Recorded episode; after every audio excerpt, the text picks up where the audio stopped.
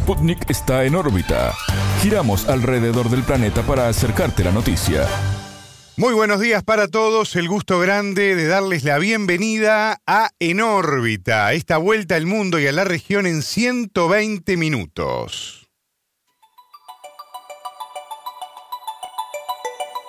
Y dándole la bienvenida también no solo a los oyentes, que son ustedes que están del otro lado, la parte más importante de todo esto, sino también a mi compañera Natalia Verdún, otra de las madrugadoras de la radio. ¿Cómo andamos? ¿Cómo estás, Martín? Un gusto estar acá contigo nuevamente y con los oyentes. Bueno, la verdad que lo mismo digo, porque además hay muchísimos temas para compartir.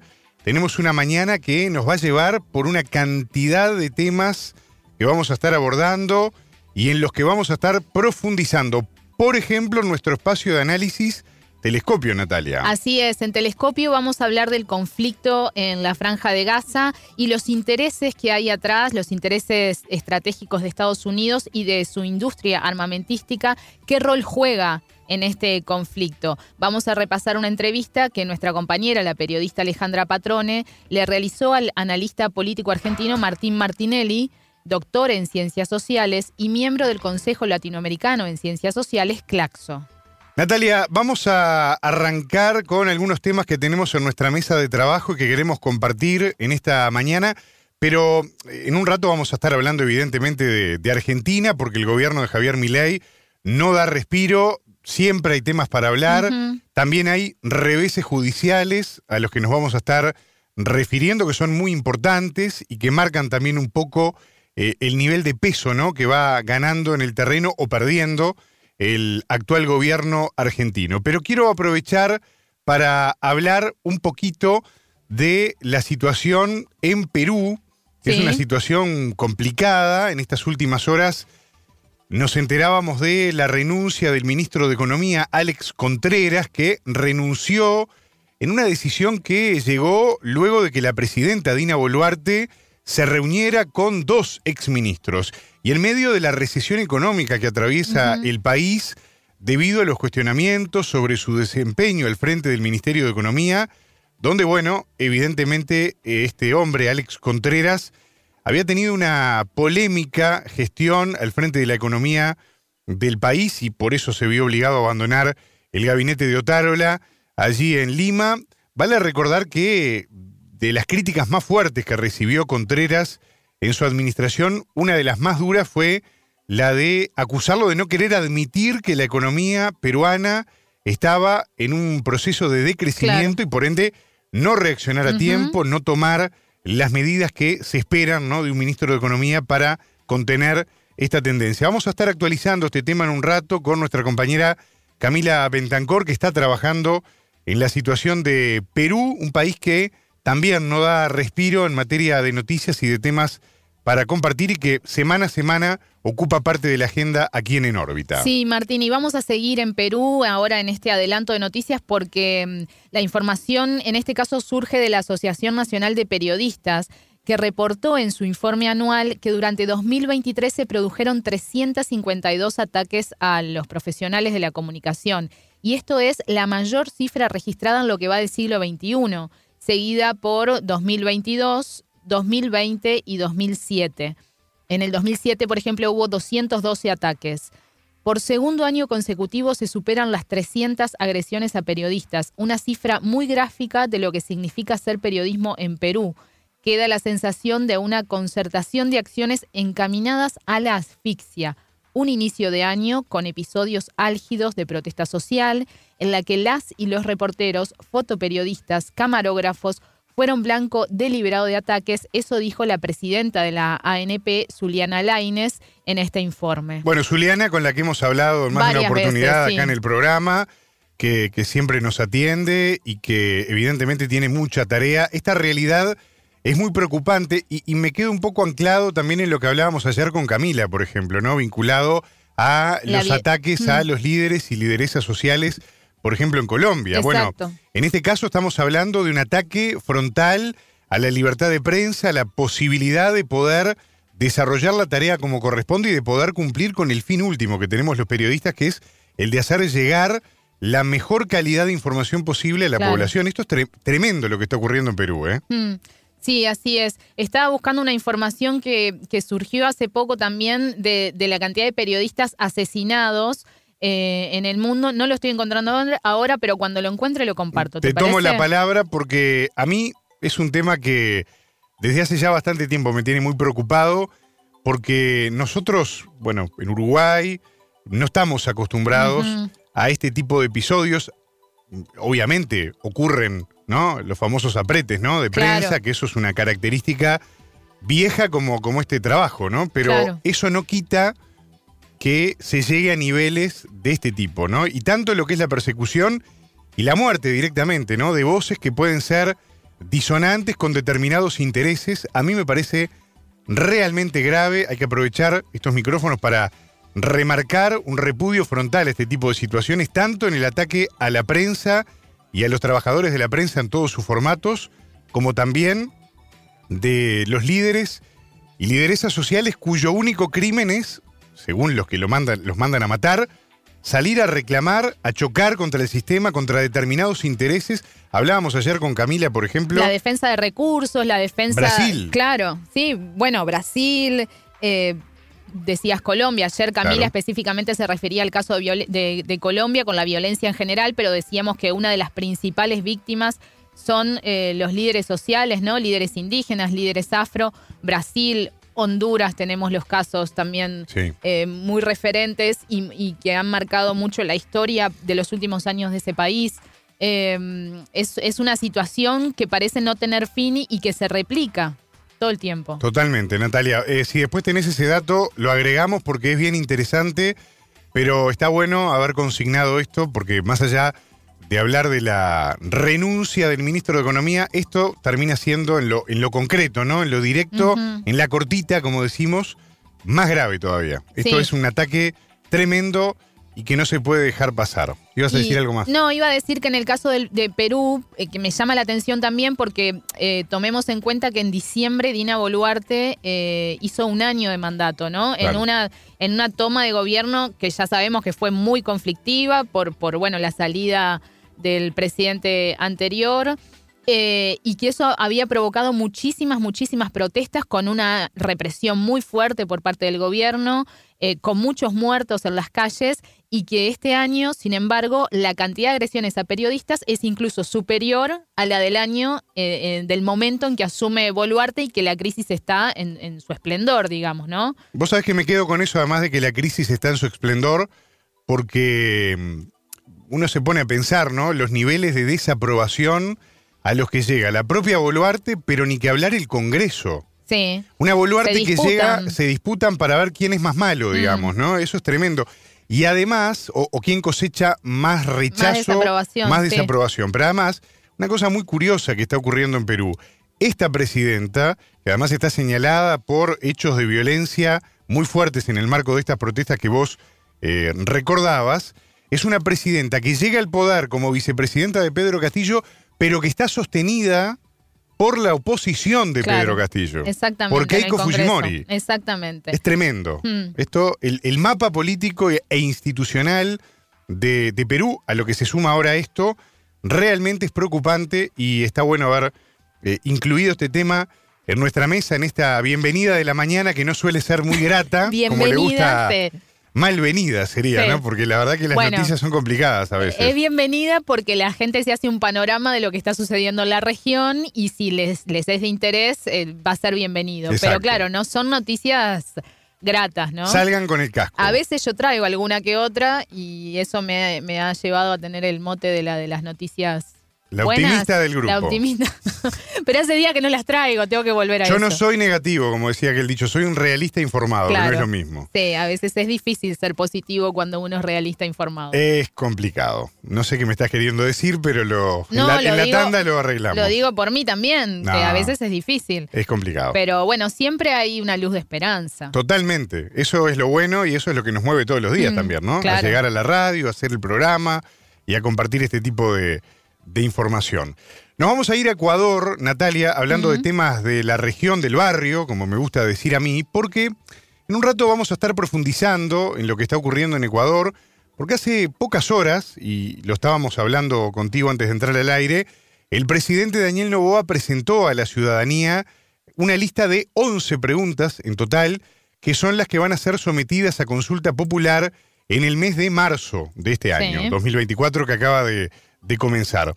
Recordemos que esto fue una promesa de campaña de Novoa que incluye el tema de la seguridad como el principal eje de la lista de las 11 preguntas del presidente Novoa, respecto, por ejemplo, a un tema muy delicado que no lo inventó Novoa, que es un debate que, vinculado al tema de la seguridad, viene instalado en América Latina desde hace mucho tiempo con tiras y aflojes, ¿no? Que es la incorporación plena, y esta es la palabra clave, plena, de las Fuerzas Armadas en el combate a las bandas criminales, ¿no? Y acá entra todo el debate de cuán preparadas están o no las Fuerzas Armadas para desarrollar esta tarea y todo lo demás. Y los riesgos que eso implica para la ciudadanía, ¿no? Exacto, y las garantías también constitucionales para las personas. Bueno, otro de los temas que aparece en esta lista de, preguntas, por ejemplo, es el vinculado a los incrementos de penas para ciertos delitos y para leyes que eh, se puedan eh, votar y que no permitan algo que entiende el gobierno es otro de los principales problemas vinculados a la delincuencia, que es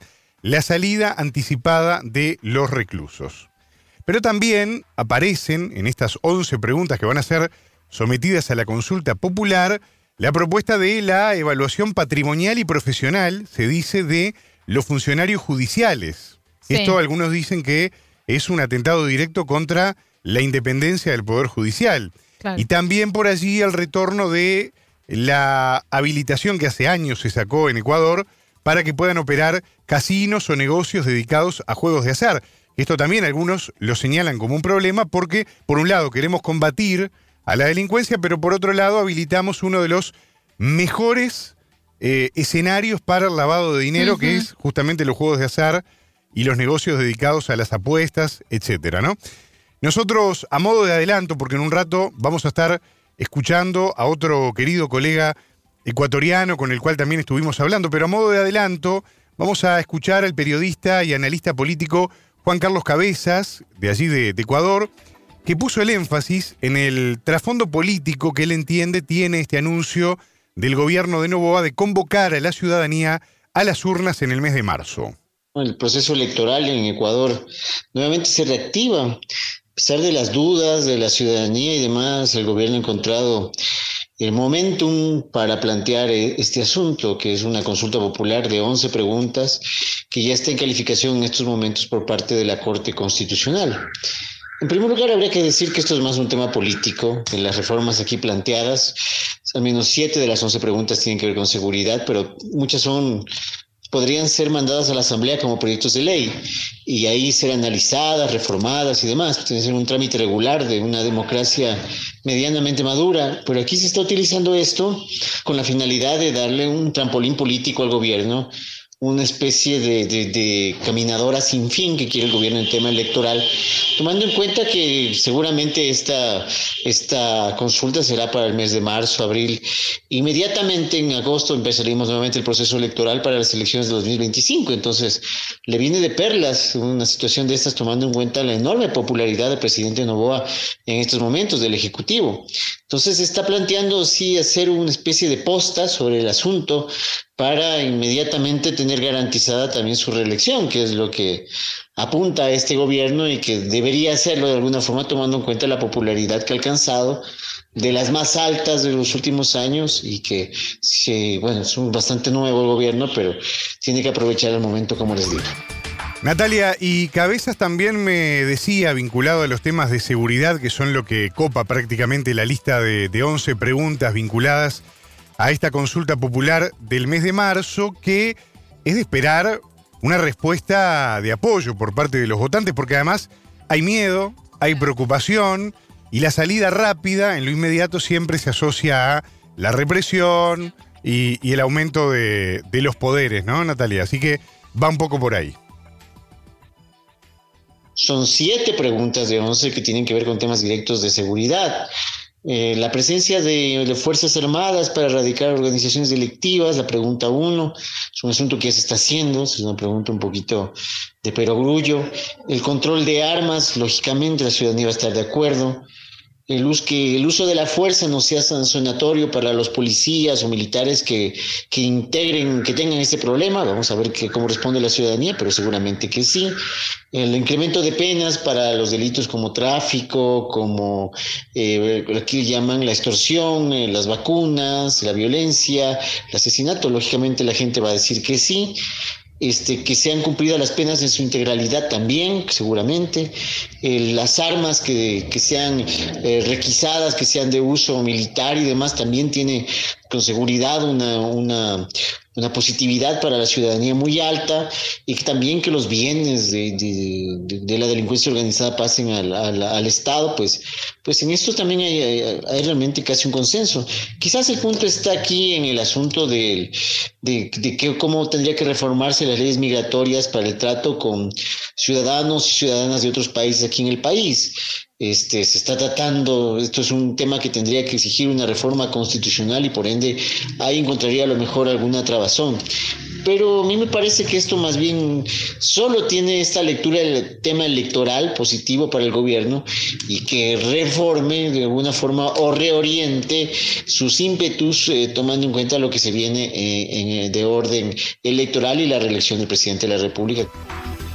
Vamos rumbo a las 7 y 20 de la mañana, Natalia. Tenemos más temas para compartir, adelantos también de lo que vamos a estar desarrollando en unos minutos nada más aquí en En órbita. Sí, vamos a estar hablando de Argentina porque como sabemos, eh, la Cámara de Apelaciones del Trabajo suspendió las modificaciones en materia laboral del mega decreto firmado por el presidente Javier Milei el 20 de diciembre. Esto en base a una denuncia que había presentado la Confederación General del Trabajo eh, para frenar la aplicación de la sección del decreto que cambia las condiciones de contratación laboral. Y luego se sumó también una denuncia de la Central de Trabajadores y Trabajadoras de la Argentina, la CTA. Vamos a profundizar en este tema en nuestro desarrollo de las noticias con el sociólogo argentino Artemio López, director de la consultora X.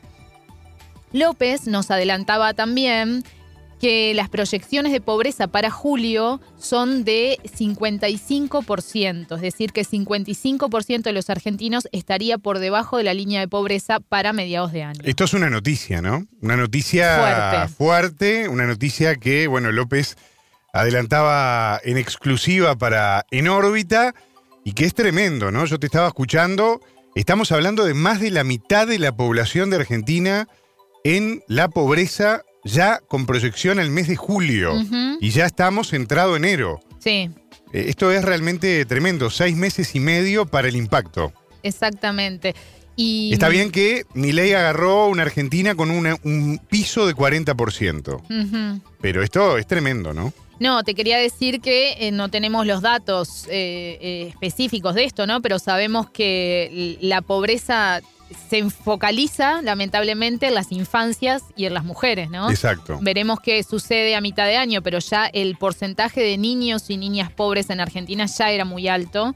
Eh, bueno, se espera, lamentablemente, una situación mucho peor para niños que no van a tener, no tienen muchos que comer ya, se van a sumar otros y todo lo que implica para el para obviamente en su vida actual y lo que implica para, el, para su desarrollo a futuro, ¿no? Esos adultos. A mí hay una cosa que me, que me deja pensando, en base a esto que vos también decías de, del impacto, y algo que, que, hablamos ¿no? en estas últimas horas acá en el programa, cuando, por ejemplo, consultábamos a la Vía Abraham de, del MATE, uh -huh, del observatorio. Sí. Y él nos el decía, economista. exactamente, y él nos decía que un dato interesante es ver qué capacidad de aguante va a tener el electorado de Milei y qué capacidad de aguante va a tener la gente que no lo votó a claro, Milei.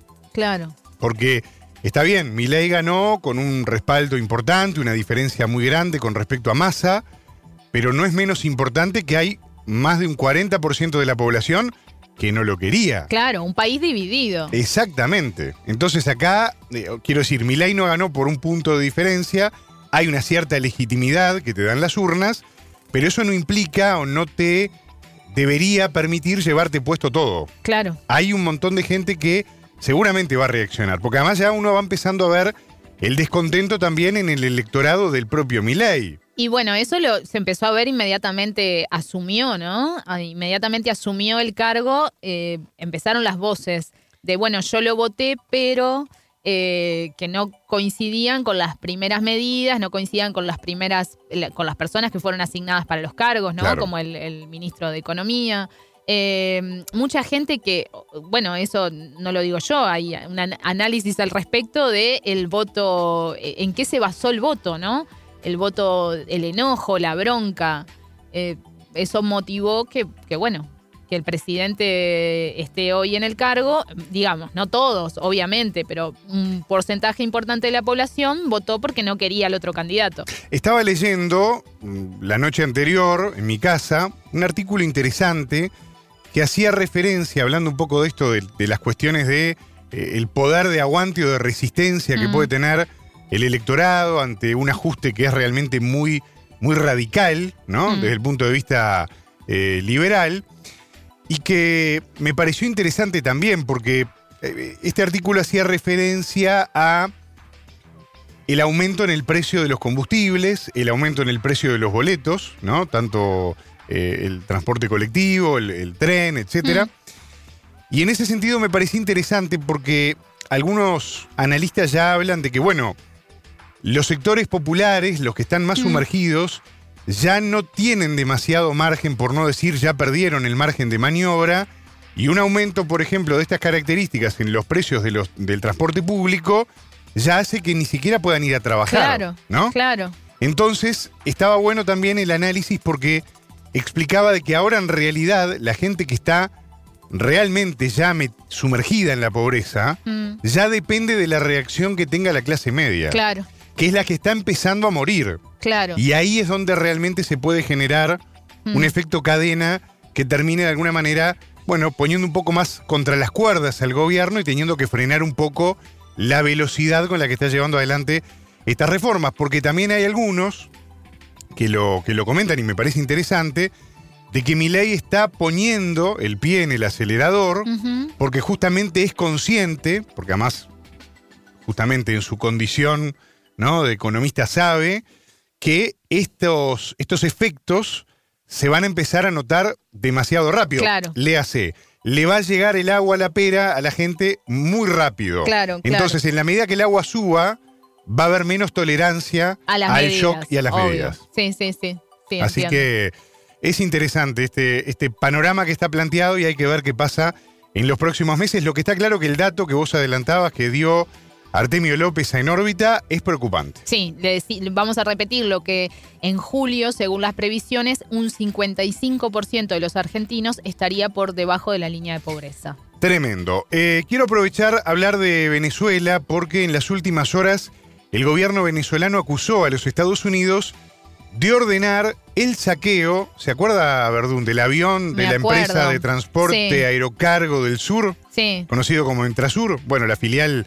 de la estatal Conviasa, que está allí en, en Argentina desde el año 2022. Bueno, el canciller de Venezuela hizo esta acusación a Estados Unidos que entiende está ordenando el saqueo de este avión que está allí varado en territorio argentino. La justicia de Argentina ordenó el miércoles de esta primera semana del año el decomiso del avión de Emtrasur. Estamos hablando de un Boeing 747-300. Para los que no tengan claro cuál es el modelo, es un avión muy grande. Un 747, que tiene distintas variables, es por ejemplo el avión del presidente de Estados Unidos. Estamos Bien. hablando de un avión grande. Sí. Un avión de carga importante. Mm. Bueno, este mm, avión, eh, esta solicitud de Argentina que ordenó el decomiso de este, de este avión fue solicitado en octubre del 2022 por la Corte del Distrito de Columbia, allí en los Estados Unidos. La empresa Emtrasur salió a responder, salió al cruce también, al igual que el gobierno venezolano, y dijo que se reserva el ejercicio de las acciones judiciales por daños al patrimonio de la empresa, por violación también de los derechos humanos y del convenio sobre la aviación civil internacional, que son las cosas que están en juego, entiende la empresa en el marco de esta decisión. Simplemente a modo de recordar algunos elementos, porque bueno, eh, como decías vos, nosotros que estamos un poco empapados en el día a día recordamos ¿no? estas noticias y las tenemos más presentes, pero este avión de Emtrasur había aterrizado el 6 de junio de 2022 en territorio argentino. En este caso lo que se sabe es que, bueno, había entregado una carga compuesta de autopartes de la empresa alemana Volkswagen en ese país, pero cuando se dispuso a despegar para abandonar territorio argentino, el mismo 6 de junio después de dejar la carga, ninguna empresa en tierra le proveyó de combustible por temor a las sanciones que podían venir exactamente de Estados Unidos. Mm. Bueno, el avión Boeing 747, con 14 tripulantes venezolanos y 5 iraníes, fue adquirido a la compañía iraní Man Air, sancionada por Estados Unidos por sus vínculos con actividades terroristas, según la Asociación Mutual Israelita Argentina y la Delegación de Asociaciones Israelitas de Argentina. En ese momento la aeronave se dirigió a Uruguay el 8 de junio, ya habían pasado 48 horas de este episodio, con la intención de cargar combustible para poder retornar a Venezuela. Pero ¿qué pasó? Las autoridades uruguayas del gobierno del presidente Lacalle Pou rechazaron la solicitud de aterrizaje en el Aeropuerto Internacional de Carrasco y tuvieron que volver a Ezeiza para finalmente dejar el aparato varado hasta, estamos en enero del 2024, y seguimos en esta situación. Vos decías al principio que, que, nosotros tal vez lo tengamos, porque trabajamos en las noticias, lo tengamos más presente. Yo, por ejemplo, no recordaba que hacía tanto tiempo, o sea, pasó un año y medio de esto.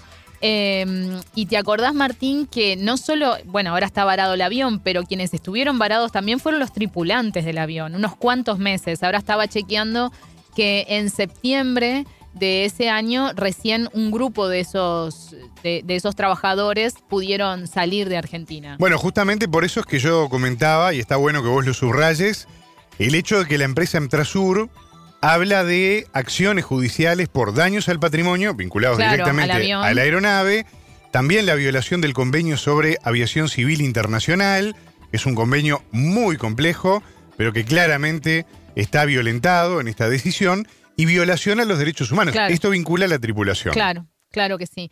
Em, vamos a México.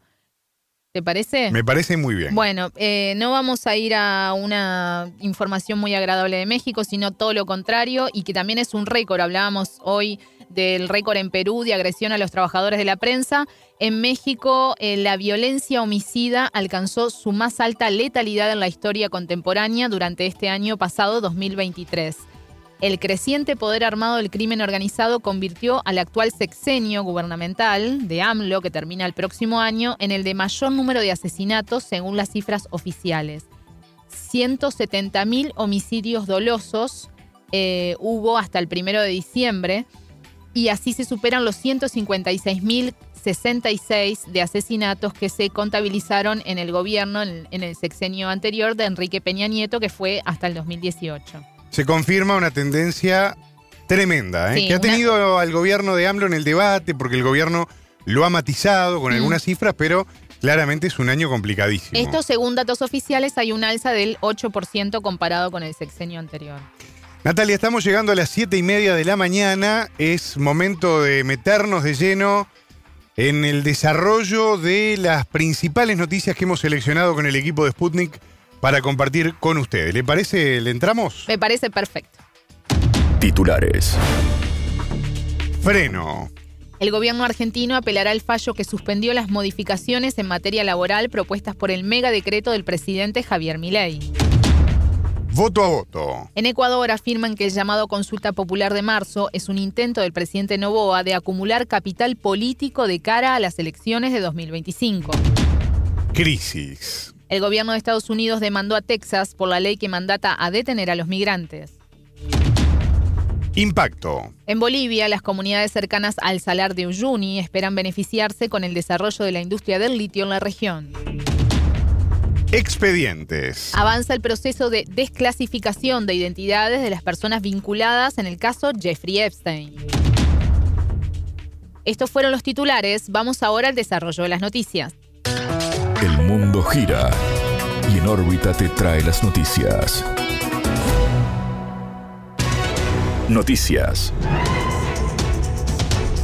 Debilidad. En Argentina, la justicia evidenció la asimetría entre la fuerza del gobierno de Javier Milei y la profundidad de los cambios que pretende imprimir. Así lo afirmó en entrevista con En órbita el sociólogo argentino Artemio López, director de la consultora X. La Cámara de Apelaciones del Trabajo suspendió las modificaciones en materia laboral que surgen del mega decreto firmado por Milei el 20 de diciembre. La Confederación General del Trabajo, la CGT, había presentado una denuncia para frenar la aplicación de la sección del decreto que cambia, entre otras cosas, las condiciones de contratación laboral. Según López, se trata de una decisión judicial muy potente, al llegar a tan solo 25 días de la asunción de un gobierno en una posición de debilidad. La Cámara Argentina de Apelación del Trabajo, que suspendió el capítulo laboral del DNU, muestra que efectivamente las resistencias este, organizativas en términos de corporaciones sindicales y el conjunto de la sociedad al modelo que quiere implantar el gobierno neoliberal que encabeza Javier Milei es muy potente porque esto sucede a 25 días de haber asumido. Es bastante inédito que a un gobierno le rechacen de pleno un plexo tan importante como el capítulo laboral del DNU. Por supuesto, un DNU inconstitucional, pero muestra la debilidad eh, con que el gobierno de Javier Milei va a tener que llevar adelante este proceso de transformaciones eh, radicales que no se corresponden con la estructura de fuerzas parlamentarias este, que tiene y al mismo tiempo reflejan también en el Poder Judicial muchas dudas acerca de la viabilidad del proyecto de Javier Milei, pero fundamentalmente es eso. Hay una eh, asimetría entre el poder del gobierno de Milei y la profundidad de los cambios que pretende imprimir.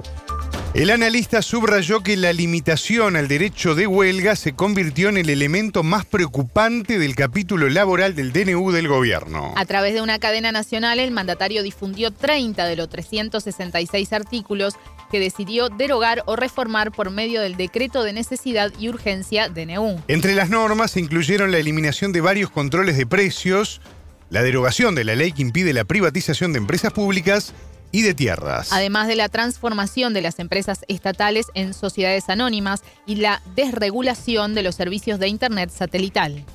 El aspecto más preocupante era la limitación del derecho de huelga. Eran tantas las actividades que había incorporado el eh, DNU que prácticamente el conjunto de este, las profesiones tenían eh, restringido un derecho fundamental garantizado por la Constitución, que es el derecho de huelga. Además de, obviamente, la extensión del periodo de prueba de tres a ocho meses, la eliminación práctica prácticamente de la indemnización por despido, de la doble indemnización por el trabajo informal, que en Argentina es muy fuerte, de casi el 50%. Probablemente estemos en ese número cuando el INDEC vuelva a medir informalidad. O sea, era un capítulo realmente muy gravoso para los intereses de los sectores del trabajo en Argentina. El más grave, por supuesto, eh, el de limitación del derecho a huelga.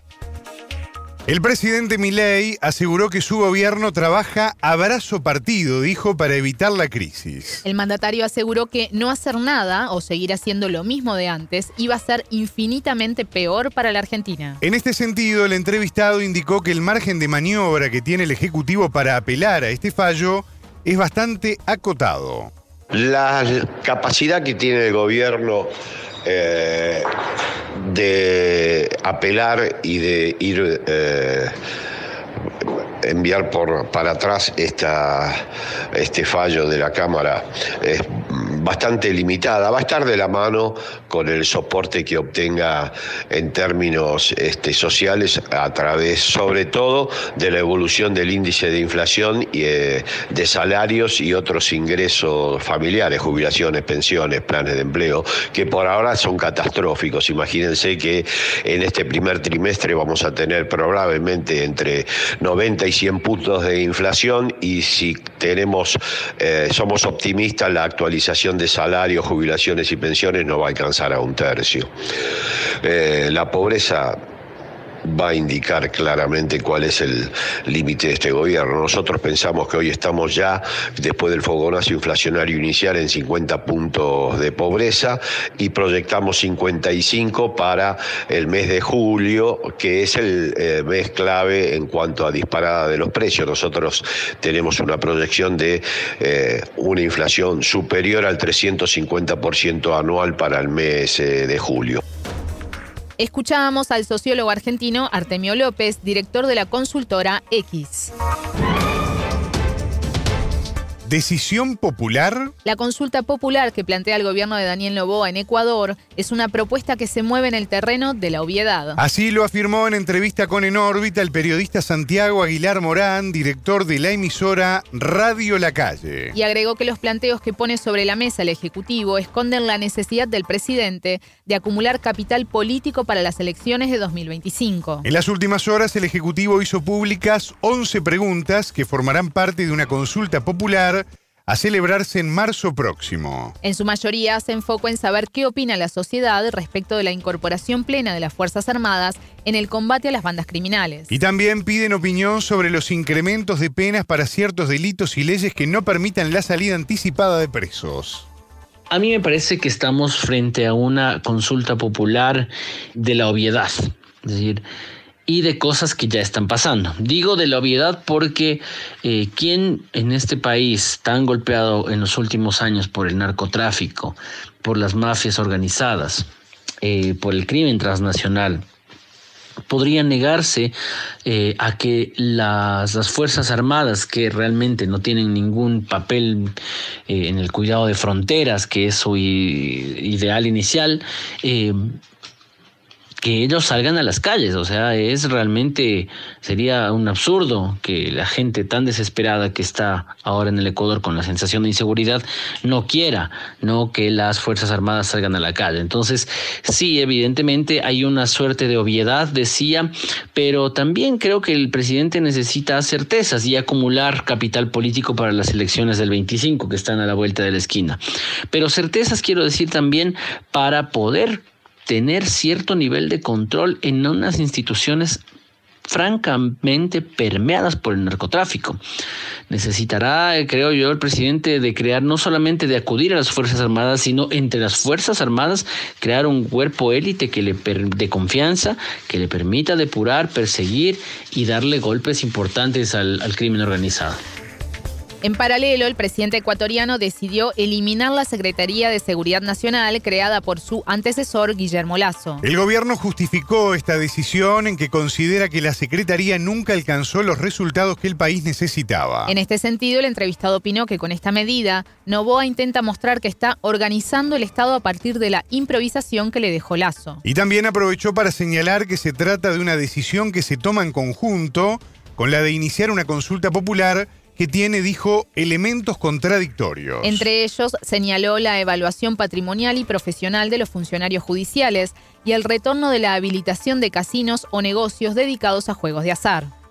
La decisión de el presidente Novoa de, de eliminar la Secretaría de Seguridad tiene que ver con que está de algún modo organizando el Estado eh, en esta suerte de improvisación que tuvo el presidente Guillermo Lazo en su periodo, que pretendió eh, poner a gente de su confianza y cercana en ese espacio eh, que sin embargo, como se ha podido ver y por los casos de corrupción y de eh, vinculaciones con el narcotráfico que se han destapado recientemente, eh, demuestran que no fue sino una plataforma para que el narcotráfico precisamente pueda operar a sus anchas.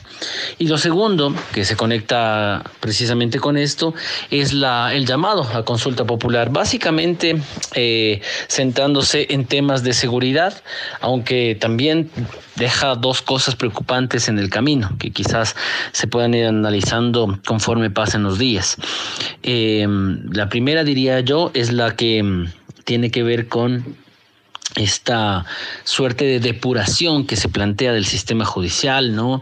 En el que eh, hay una insistencia profunda en eh, buscar los patrimonios de los jueces y demás en una evidente eh, y forzosa metida de mano de la justicia que yo no sé si la Corte Constitucional de paso. Ahora, la Corte Constitucional también ha sido un problema acá en el Ecuador y está bastante desprestigiada. Eh, luego, también me parece que la última pregunta es esta de suerte de enganche, pero que también es problemática y contradictoria respecto de lo anterior. Porque si hay un espacio en el que se puede, en el que el narcotráfico puede lavar sus recursos, lavar los capitales, es precisamente en los juegos de azar, en los casinos, en esta, en esta eh, suerte de, espacio eh, poroso, ¿no? un poco neblinoso, de por llamarlo de algún modo, que son los casinos y que eh, están prohibidos en el Ecuador precisamente que se prohibieron en el Ecuador para evitar este, este tipo de, lavado. Sin embargo, hoy vemos que a pesar del esfuerzo del presidente Novoa de plantear 10, 9, 10 preguntas que tienen que ver con el tema de la seguridad, resulta que del otro lado estamos abriéndole la puerta al, lavado de activos. Entonces, poco contradictorio al menos.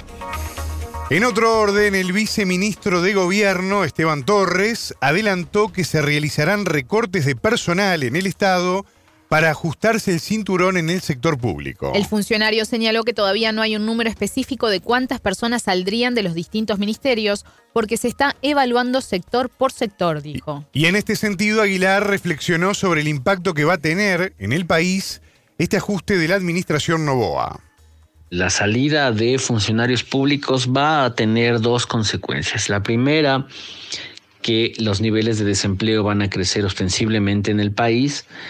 Eh, y la segunda, y esta es la peor, que además ya hemos tenido evidencia de esto en los dos gobiernos anteriores, es que la salida de funcionarios del servicio público significa dejar a la ciudadanía sin servicios públicos. Hay que mirar solamente un ejemplo patético, el registro civil. Antes en el Ecuador tomaba sacar la cédula como 10, 20 minutos en el peor de los casos. Hoy tienes que tomar un turno para que tal vez en tres meses te puedan atender, eh, en el mejor de los casos en 15 días, si es que tienes un poco de suerte. ¿Y es por qué? Porque este, este austericidio al que han acudido los gobiernos neoliberales que han dirigido el país han buscado tener este tipo de ajustes en el sector público, como si ese fuese el gran problema que tiene el país. El Estado no es ni obeso ni, ni fit, por ponerlo en esta ridícula metáfora que les ha gustado usar acá a ciertos medios de comunicación, no esa idea del Estado obeso. El Estado tiene que estar compuesto por la gente que sea necesaria para servir a la mayoría de los ciudadanos.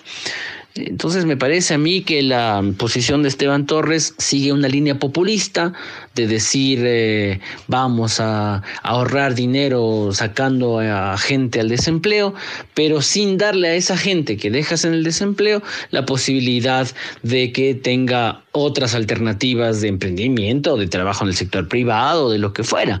Hay que crear, condiciones materiales y el gobierno no las está creando. Estamos quedando nuevamente en la calentura de las sábanas. Estamos viendo, como diría un escritor ecuatoriano, la camisa y no la piel del problema. Era la palabra del periodista Santiago Aguilar Morán, director de la emisora Radio La Calle de Ecuador.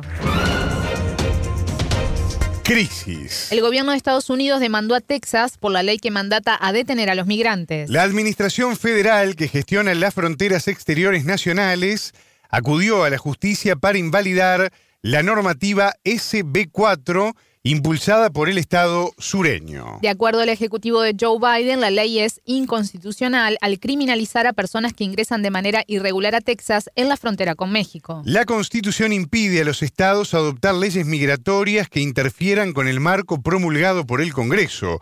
Texas no puede ignorarlo, indica el texto. El gobernador estatal, el republicano Greg Abbott, promulgó la ley que crea un delito penal por entrar ilegalmente al Estado desde un país extranjero. Las sanciones prevén hasta 20 años de prisión por reincidencia. Se espera que la normativa entre en vigor en el mes de marzo. En tanto, en el Congreso, la oposición republicana decidió proseguir el proceso de juicio político contra el secretario de Seguridad Nacional, Alejandro Mayorkas. El líder de la Cámara Baja, Mike Johnson, sostuvo que la situación en la frontera sur con México es una catástrofe producida por el presidente Biden. El parlamentario manifestó que solo en diciembre el país registró la mayor cantidad de cruces ilegales de la historia. De acuerdo con las autoridades, 302.000 migrantes intentaron cruzar la frontera sur.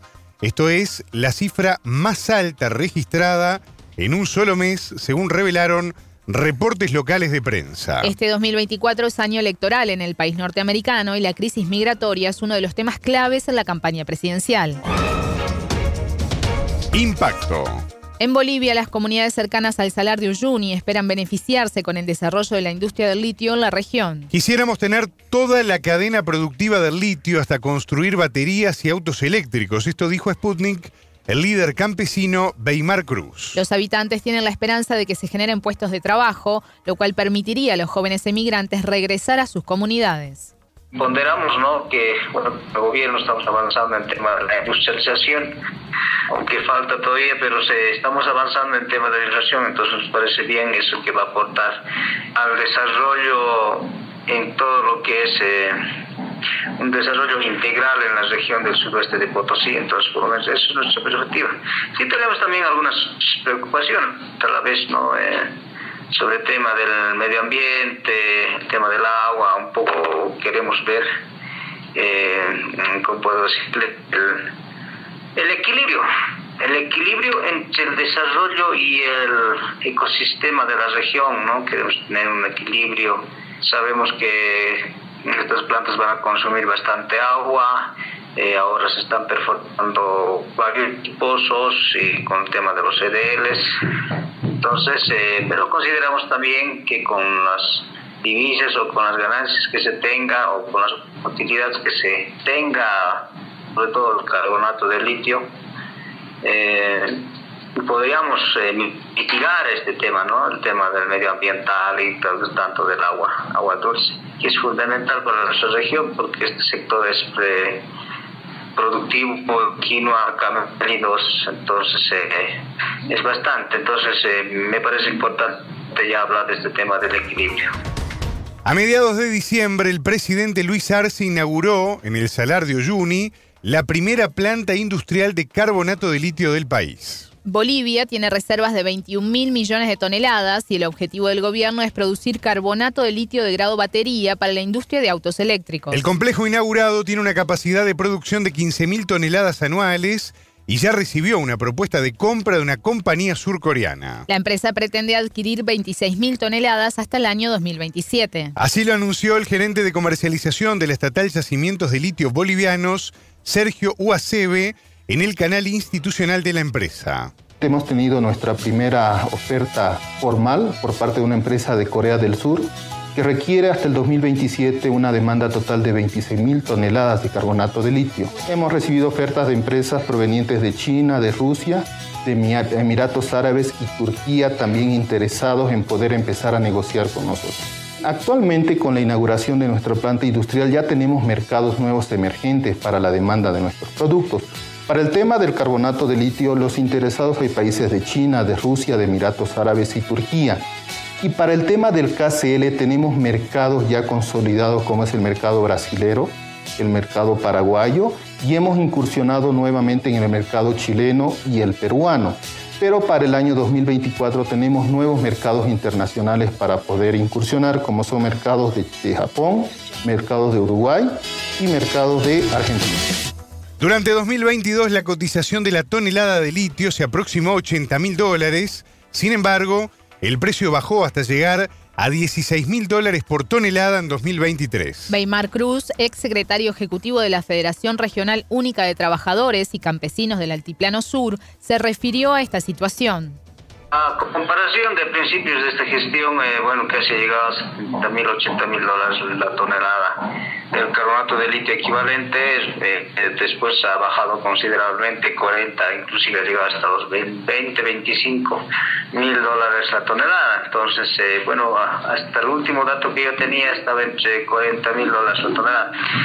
claro, es, es, bastante preocupante si bajara el, el precio del ¿no? del precio del carbonato de litio de la tonelada puede un eh, poco afectarnos, sobre todo a nosotros si estamos empezando el tema de industrialización, porque tenemos, eh, necesitamos eh, economía o ingreso económico para poder fortalecer, seguir fortaleciendo nuestra industria, eh, para pagar nuestra, nuestros deudas o los créditos que sacamos para hacer estas plantas, entonces nos puede afectar considerablemente. Yo pero personalmente yo considero que no creo que pueda bajar de, el precio tanto porque todavía tenemos una demanda. Si bien vemos eh, las perspectivas a futuro, por lo menos a 2030, eh, China o los demás países asiáticos están impulsando el 100% de sus autos eléctricos, ¿no? así como todos los países europeos igual. Inclusive hay una perspectiva hasta 2050 que eh, sería este cambio energético. Entonces, eso, eso requiere, o eso indica que hay una gran demanda, va a haber una gran demanda en este tema. Escuchamos a Weimar Cruz, ex secretario ejecutivo de la Federación Regional Única de Trabajadores y Campesinos del Altiplano Sur de Bolivia.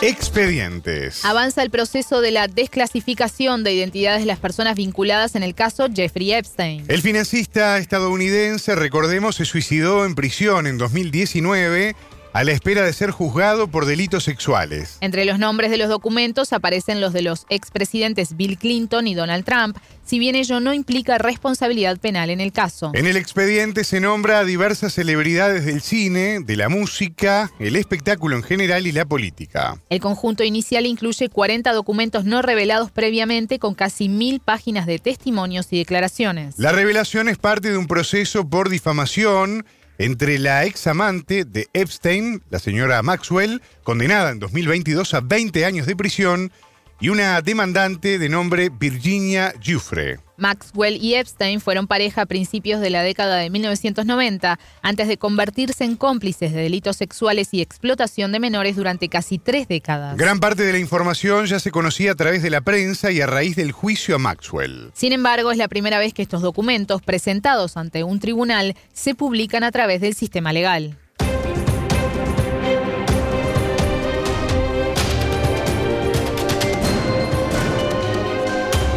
Radio Sputnik. Contamos lo que otros callan. Estamos llegando de a poquito, Natalia, a las 8 de la mañana. Seguimos compartiendo con ustedes la mañana aquí en En órbita, con muchos datos, con mucha información. Tremendo esto último que estábamos comentando sobre el caso Epstein. Yo recuerdo haber visto inclusive no hace tanto el documental que no lo pude terminar no lo pude terminar porque hubo dos documentales que me impactaron fuertemente. Ah. Uno el de Epstein y otro fue el de Michael Jackson. Y los dos no los pude terminar. Y en el caso del de Epstein, me gustó mucho un término que se acuñó en el. Bueno, vos capaz que lo viste, pero. No, no lo vi. Que habla de supervivientes. claro, que es tremendo, ¿no? Son personas supervivientes de abuso. Totalmente. Exactamente. Está muy bueno el término, me parece que refleja muy bien el concepto, además de lo que transmiten cada una de las víctimas y bueno, es, tremendo, es tremendo. Eh, Martín, van a seguir saliendo nombres de este caso. Eh, como decía ahí, aparecen figuras públicas del cine, de la televisión, gente que conocemos todos, sí. Eh, y bueno, la forma de estar actualizado, vamos a contarle a los oyentes de, de, la información que se va publicando en Sputnik, hay varias. Una de ellas es el canal de Telegram, que es arroba Sputnik Mundo. Eh, Telegram es una vía de comunicación muy interesante para aquellos que no la tienen, además de chatear, ¿no? Además de, comunicarse con otras personas. Natalia Verdún es adicta a Telegram. Bueno, no, no adicta, pero usuaria desde hace varios años porque, porque tiene canales muy interesantes. Uno de ellos es el de Sputnik Mundo. Otra forma que también me parece interesante acercar a la gente es la web de Sputnik, eh, que es sputniknews.lat. Y ahí si quieren volver a escuchar nuestro programa y otros programas de la radio, van a la página principal, sputniknews.lat. Hay un icono que dice radio en la derecha superior, hacen clic ahí y aparecen el listado de todos los programas de la agencia, entre ellos En órbita. Nuestro programa. Exactamente. Bueno, así que ahí tienen la invitación, tanto en la web como el canal de Telegram, para estar en contacto con los temas que abordamos aquí en Sputnik y profundizar, ¿no? Que a veces al aire algunas cosas se pueden escapar cuando uno está escuchando y se puede leer con más tiempo, revisar. Y también una cosa muy importante, ¿no? Mm. muy importante que tiene que ver con esto de compartir temas que a uno de repente le interesan y lo puede conectar con otra persona a la que de repente no le llegó el dato y tiene más información. Y hablando de compartir en Telegram, es importante también destacar que se, que se puede comentar. ¿No? Yo te decía hoy que ayer el, el programa en órbita había generado cierto debate en el canal de Telegram de Sputnik. Y yo, como soy un dinosaurio, no sabía. No, porque no tenés Claro. Telegram. No sé qué estás esperando para empezar a utilizarlo. Bueno, una maravilla, ¿eh? una maravilla. Vamos a estar atentos entonces a esto. Y no, yo tengo Telegram. Qué atrevida. que no lo usás. No, lo uso poco, Ah. pero tengo Telegram. Ah, bueno. No, no, eso es otra cosa. Pero soy un poco. Me quedé ahí en Jurassic Park. Claro, te quedaste Entonces, en Facebook. Me quedé en Facebook, algo así. Ni siquiera, ni siquiera Facebook. Mirá lo bien que estoy. Bueno, estamos llegando a las 8 de la mañana. ¿Hacemos la pausa? Sí, por favor. A la vuelta ingresamos en el tramo de nuestra entrevista central.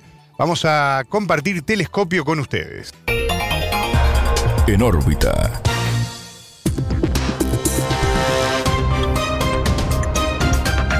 Radio Sputnik te acompaña todo el día para mantenerte bien informado.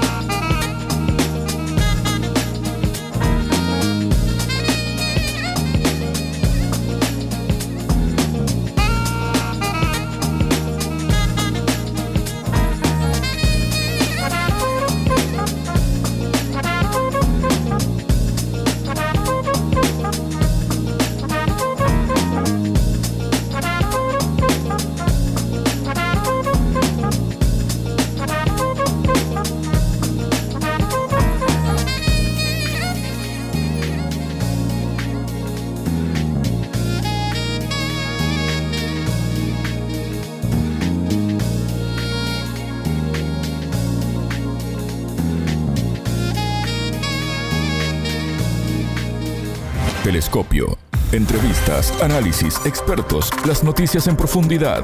Todo para pensar la noticia.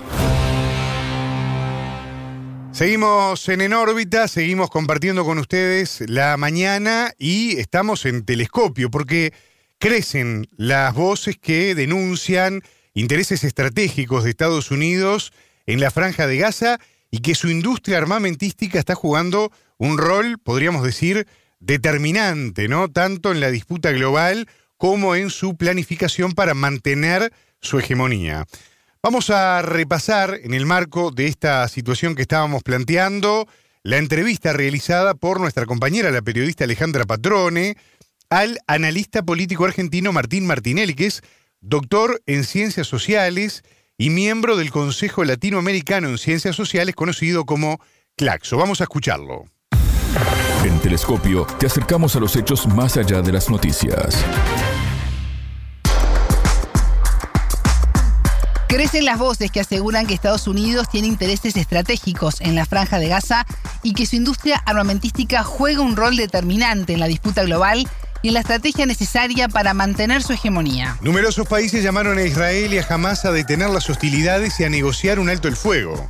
Se multiplican además las propuestas a favor de una solución de dos estados como única vía posible para poder lograr una paz que sea duradera en la región. El entrevistado.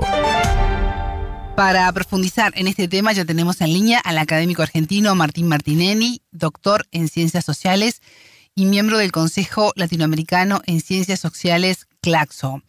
Martín, ¿cómo estás? Bienvenido a Telescopio, es un gusto recibirte. Un gusto también para mí, Alejandra. ¿Cómo estás? Muy bien, muchas gracias. Eh, lo que ocurre en la franja de Gaza nos, nos interpela a todos en, en la búsqueda de acuerdos, eh, soluciones y, y la llegada de la paz. ¿Qué lecturas es de esta situación? Creo que es una situación que ya se veía venir una vez que se propuso la ampliación del BRICS Plus a 11 países, entre los cuales 5 son de la región circundante a lo que está sucediendo entre Israel y Palestina con foco en Gaza.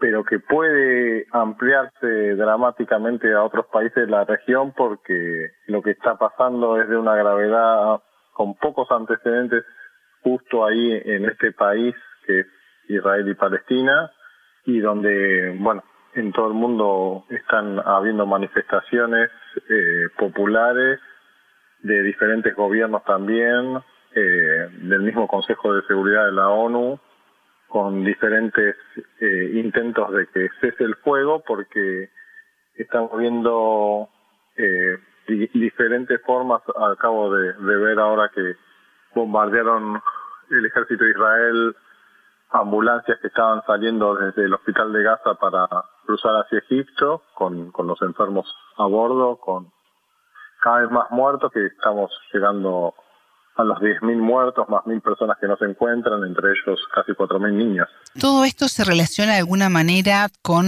el orden internacional que actualmente está en disputa? Sí, nosotros eh, trabajamos esa lógica, bueno, algunos lo mencionan como desorden más que orden, porque hay una lógica que se viene imponiendo, un orden basado en reglas, desde 1945, que ha ido en aumento sobre todo a partir de la caída de la Unión Soviética como un quiebre fundamental para entender todo lo que está pasando y desde diferentes países, sobre todo lo que consideramos Eurasia, sobre todo Rusia, China, Irán, Turquía, incluso la India también, eh, en algún sentido, de alguna forma se están oponiendo a, a las políticas regresivas y de decisiones unilaterales, porque parece que el mundo se estuviera gobernando bajo solo una mirada, que es la mirada que se propulsa desde el G7, que tiene una organización, un brazo armado como la Organización del Tratado del Atlántico Norte, que se ha ido expandiendo de 14 a 30 o 32 países.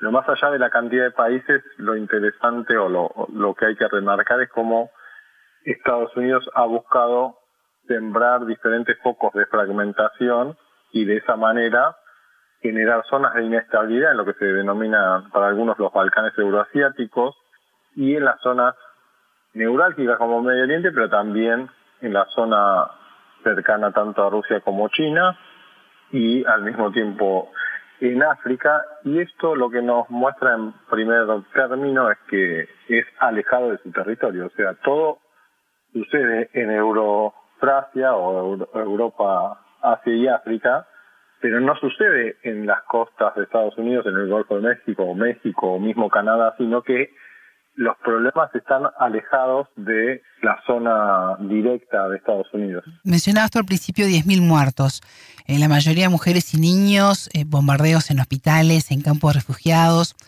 Estamos siendo testigos de situaciones muy dramáticas. Eh, ¿Cómo logra Estados Unidos que esto no ocurra en su territorio?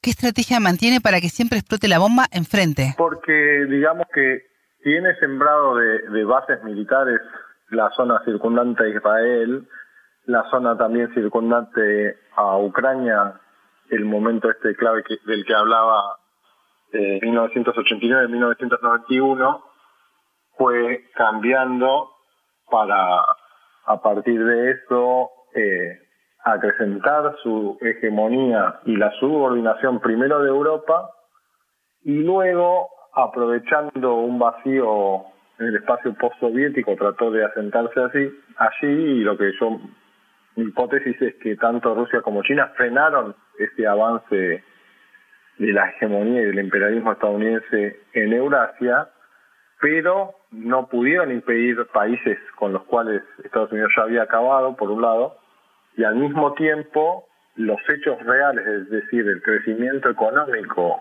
y la asiatización de la economía, eh, estos países que mencionaba antes del, BRICS Plus, que son de los mayores productores petrolíferos y los mayores exportadores también de gas, y que son las energías que se utilizan ahora, más allá de que estén vistas hacer un cambio hacia las energías renovables, eh, tanto los pasos geoestratégicos como la producción de hidrocarburos es sustancial y, que hayan eh, minado de alguna forma el poder estadounidense al, sentar las bases de una desdolarización incipiente, si bien está muy en sus comienzos, ya se empieza a vaticinar y se empieza a ver que el mundo se reacomoda y lo que es la disputa se refiere a que Estados Unidos está tratando de aplicar una dosis más alta de belicismo para tratar de recuperar su supremacía que está en retroceso, tanto en Medio Oriente como en Eurasia,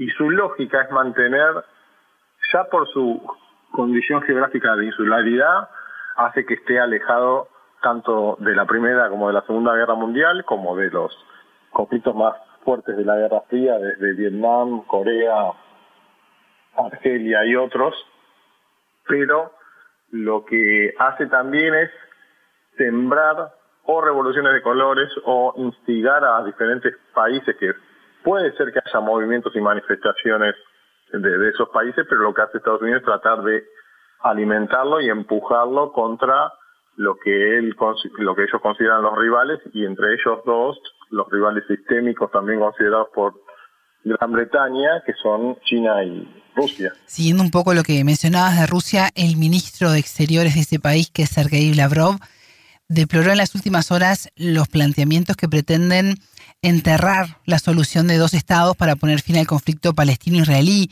En ese sentido, dijo que los planes de reubicar a los palestinos en, en otros países no van a traer paz ni seguridad a la región y posiblemente desaten la ira. Eh, ¿Cómo ves estas declaraciones?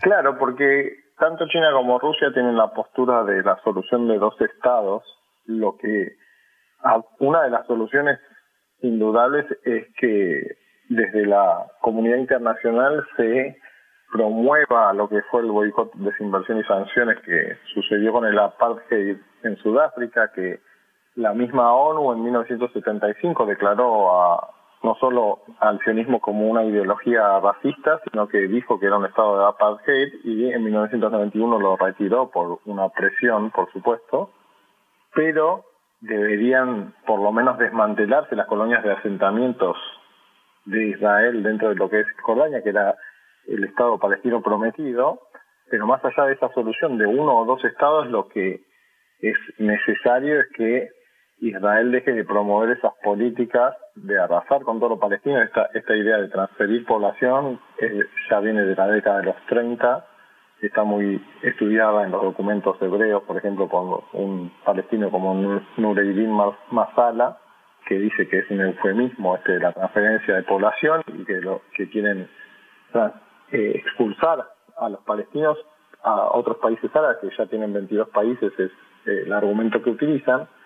Pero la, la cuestión que, que está detrás de, de esta de lo que parece verse a simple vista es que Estados Unidos trata de promover que Israel genere lo que yo en un escrito llamaba el caos controlado, es decir, que Israel actúe como una provocación y no es casual que tanto lo que sucedió en Ucrania, que, aumentó la escalada de violencia, pero que ya se había eh, promovido desde 2014 con el Euromaidán y lo que sucede ahora en Israel con constantes provocaciones hacia Irán, está en dos nodos centrales de lo que son las rutas de la seda que conectan tanto China como Rusia y todos los países de Asia Central con Europa, y así como los atentados del Nord Stream 1 y Nord Stream 2 pasaron a la, al olvido por la gran prensa hegemónica, ya que es altamente probable que haya sido Estados Unidos el que trató de cortar estos lazos entre Rusia y Alemania, pero entre Rusia y Europa en general. Lo mismo sucede acá, que uno cuando amplía el mapa ve con mayor claridad que mientras que China y Rusia estaban reunidos promoviendo 100 millones, 100 mil millones para generar infraestructura, las, las nuevas rutas de la seda o la, o la franja y la ruta según como sean más conocidas, al mismo tiempo Estados Unidos estaba estaba tratando de generar más dinero para Ucrania para Israel, que hoy se acaban de aprobar 14.300 millones de dólares más, cuando fue el país más ayudado económicamente en lo militar, con, se calcula, el otro día salió, 240 mil millones desde 1949 hasta la actualidad, siendo por gran diferencia el país con mayor ayuda exterior militar estadounidense y no es casual que esto sea porque está situado en una región donde no hay una potencia hegemónica del nivel, podríamos decir, Alemania o Rusia o China, por, por decir algunos, sino que son potencias de mediano alcance e Israel juega una, un papel central dicho por Biden en 1986, por ejemplo, cuando dijo que Israel, si no existiese, lo tendríamos que crear para que cuidara nuestros intereses en la región. Asimismo, Eisenhower, en los 50, también dijo que Israel cumplía, cumpliría un papel central porque Estados Unidos quería dominar esta región porque desde ahí lo usa para, como plataforma para dominar el mundo y también porque aleja los problemas de sus fronteras y genera el caos, como lo hizo con Afganistán durante por lo menos 20 años, desde 2001 a 2021, que eh, tiene fronteras con China.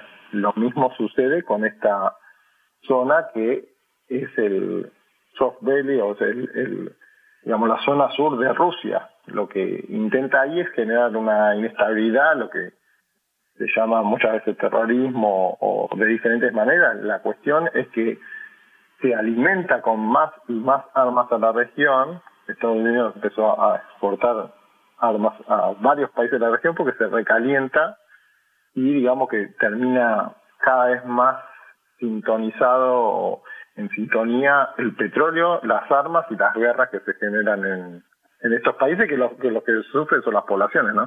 Eh, Martín, y en esa disputa de poder global que mencionabas hace un rato, a Occidente le conviene que existan más guerras en Medio Oriente? Más que a Occidente le conviene a las empresas de, armas y a algunos sectores económicos, porque no todos los sectores económicos están de acuerdo, tanto los financieros como los tecnológicos, pero si nosotros hacemos una infografía o hacemos una cronología de las intervenciones militares de Estados Unidos en otros países del mundo, en nuestra América, es decir, América Latina, en la región del Medio Oriente lo que vamos a ver que es una constante y que esto no sucede ahora, más allá de que Israel sea en este caso el que está ejecutándolo directamente, no es casual que Estados Unidos inmediatamente haya mandado un buque a la zona y que tenga alrededor de 30 bases en las cercanías de Irán, que tenga más de 100 bases militares en Alemania, más de 100 en Japón, con lo que estoy diciendo que son dos superpotencias económicas mundiales, entre las 10 primeras, entre las 5 incluso,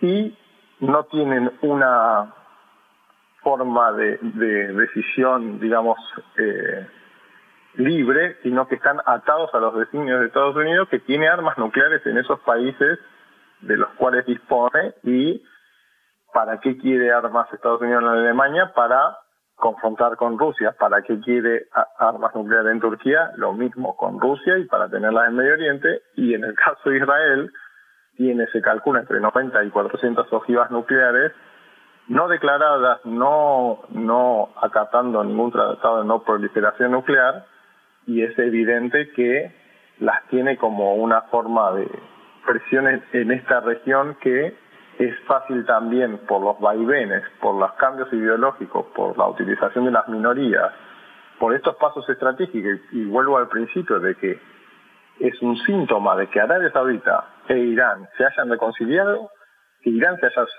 sumado a la Organización de Cooperación de Shanghai y que a ambos se sumen al BRICS, haciendo saber a este occidente colectivo o al liderado por Estados Unidos que las cosas están cambiando en varios sentidos y que el país que fue sostén del petrodólar, por lo menos desde el 72, 73, 74 esta parte, y no antes porque también ya desde Bretton Woods del 44 también lo, lo era, pero esto se acrecentó después de la crisis del petróleo en estos últimos 50 años y que no se cotice todo el petróleo vendido o no se, no se comercie en dólares es un golpe fortísimo para Estados Unidos porque tiene una hipertrofia militar, es decir, que expande su ejército por todo el mundo, eso genera sus costos, más de 800 mil millones de dólares los invierte de lo declarado, ¿no? Porque es lo mismo que decía con la ayuda militar a, Israel. Eso es lo que dicen oficialmente que, le dan.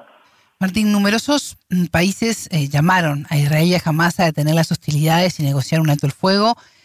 El gobierno de Bolivia, presidido por Luis Arce, fue el primero en la región en cortar vínculos con Israel. Chile y Colombia llamaron a sus embajadores, Argentina, tu país también se pronunció al respecto. ¿Puede incidir en algo América Latina en este conflicto? América Latina creo que como, como movimiento puede general porque al ver varios países que, que se manifiestan de esa manera o que quitan los embajadores, en el caso de Bolivia, de romper las relaciones, yo creo que más simbólico o con mayor peso lo que manifestó Lula de cesar el fuego y de llegar con ayuda humanitaria, por lo cual es importante que los países de la región se manifiesten de esa manera para que de alguna manera se entienda que se están sobrepasando eh, muchos límites, eh, digamos, eh, en derechos humanos, hay que tener en cuenta la cantidad innumerable de, de sanciones que emitió la ONU hacia Israel, que fueron vetadas por Estados Unidos y que son violadas sistemáticamente, como también la Convención de Ginebra que prohíbe trasplantar población a el territorio ocupado, lo que pasa es que Israel no considera que Judea, lo que ellos le llaman Judea de Samaria, es decir, Cisjordania lo consideran parte de Israel, pero ahí hay una gran paradoja que tienen un muro construido entre una parte y otra de lo que ellos mismos consideran Israel, por un lado, y por otro esto que me decías vos, me parecieron que las manifestaciones de Petro fueron muy motivantes para que otros países también se animen a declararlo porque creo que con la lógica del gobierno de extrema derecha de Netanyahu, lo que se ve es que Israel está siguiendo, digamos, la política más opresiva hacia los palestinos, de búsqueda de borrar a los palestinos del mapa, lo, lo manifestó así. No, nosotros no, no decimos nada, digamos que nosotros especulemos, sino que solamente guiándose por lo que dijo el ministro de Seguridad, que dijo que eran animales palestinos. Y, bueno, la violencia se genera no por esto que pasó en estos últimos días, sino por lo anterior, donde ya habían muerto 230 palestinos entre Cisjordania, Jerusalén Este y Gaza. Entonces, la situación de Gaza es extrema ya desde 2005 que, y se intensificó en 2007. Y muchos gobiernos temen, nosotros también los académicos tratamos de ser lo más específico posible para no ser acusados de antisemitismo, que es una forma que se utiliza para que no se critique la política exterior de Israel, que puede ser criticable como la de cualquier país, y sobre todo cuando está ejerciendo una violencia, como dije antes, sin algún límite, no es que no hay ya, o sea, bombardeo, campos de refugiados, hospitales, eh, gente que se estaba escapando, amenaza con que quiere trasladar y salieron documentos oficiales diciendo que, querían trasladarlos hacia hacia el Sinaí a campos de refugiados, cosa que ya vivieron los palestinos en otra época y por eso se está generando el rechazo a nivel mundial. A mí yo lo asocio todo esto con, con lo que sucedió con la invasión de Estados Unidos y era por Estados Unidos hace 20 años en Irak manifestaciones que se vieron en el mundo me hacen acordar eso. Los pretextos que trata de usar Israel son semejantes a Estados Unidos y en la región genera cada vez más rechazo porque el nexo y la alianza con Estados Unidos, o sea, cuando antes iba a decir, cuando estaban Putin y Xi Jinping reunidos, al mismo tiempo Biden fue a ver a Netanyahu estrechándose en un abrazo, diciéndole nosotros estamos con ustedes y sigan con este proceso que lleva 10.000 muertes, pero está causando también estragos en todos los niveles, porque la creo que la población mundial en general, la que ve con ambas campanas, digamos que ve todo lo que está sucediendo, se está pronunciando, porque bueno, nosotros ahora va a haber una movilización en Buenos Aires, pero como una forma de, de no a la guerra, que es ese, digamos, eh, los bombardeos que son en su mayoría contra la población civil, más allá de que trate de decirse que son contra Gaza. Se viene en la cumbre de la Liga Árabe y la reunión árabe africana sobre la situación en la franja de Gaza. ¿Qué expectativa hay en este tipo de, encuentros en medio de tanta violencia? Y la Liga Árabe hay que ser muy, muy cuidadoso. Yo creo que de no agregar leña al fuego, la Liga Árabe, eh, digamos, se pronuncia en favor de lo que sucede con los palestinos, pero la, la forma inusitada que está ejerciendo Israel en esta oportunidad, como que ya estaba preparado y estaba buscando, algunos hablaban del Pearl Harbor para Israel porque es el pretexto que tienen para tratar de terminar de concretar con sus planes. El tema es que hay una población de 2.3 millones de habitantes en un territorio que sería menos de dos veces la capital de Buenos, eh, Buenos Aires, la capital de Argentina, 360 kilómetros cuadrados, están con 47 mil habitantes por kilómetro cuadrado, o sea, una densidad impresionante y no se han tenido escrúpulos en esta ocasión y yo creo que la imagen de Israel se está debilitando porque indudablemente va a generar un desgaste incluso contra la propaganda hegemónica que trata de cubrirse. O sea, las poblaciones tanto de Palestina como de Israel sufren esta situación, pero la forma del uso del ejército de Israel para acometer esas intenciones que tiene sobre la región, creo que lo único que están generando es rechazo. O sea, la Liga Árabe, más allá de lo que hagan los países, de resistir bélicamente o resistir diplomáticamente, creo que ya hubo un rechazo en las reuniones de, de aminorar las relaciones diplomáticas con Israel y todo el proceso de normalización que venía tratando de poner en práctica, creo que va a caer en saco roto y eso va a empezar a, digamos, van a tener justificativo cual, todos los países árabes de no aceptar las condiciones que trata de imponer a Israel, cuyo principal perjudicado son los palestinos, pero también ha bombardeado Siria, también trata de anexarse los altos del Golán, que lo hizo bajo el gobierno de Trump de manera oficial, pero unilateral, o sea, ocupó el territorio y se lo anexó. Lo mismo ha hecho con bombardeos en 1982, en 2006 contra Líbano. Es decir, que ha instaurado una lógica belicista en menor medida, es decir, en una lógica mucho menor a Estados Unidos, pero en la zona ha sido esa lógica. Se instauró de manera impuesta y luego pervivió esa gran cantidad, digamos, de actos bélicos o de actos militaristas. Martín Martinelli, académico argentino, doctor en ciencias sociales y miembro de Claxo, muchas gracias por estos minutos con Telescopio. Muchas gracias Alejandra y un gusto espero que haya servido para el cese al fuego esta charla. Telescopio.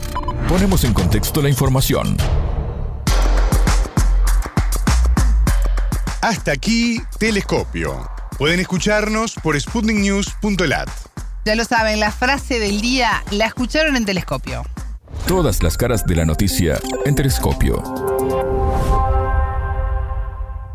Estados Unidos ha buscado sembrar diferentes focos de fragmentación y de esa manera generar zonas de inestabilidad en lo que se denomina para algunos los Balcanes euroasiáticos y en las zonas neurálgicas como Medio Oriente, pero también en la zona cercana tanto a Rusia como China. Telescopio, un espacio para entender lo que sucede en el mundo.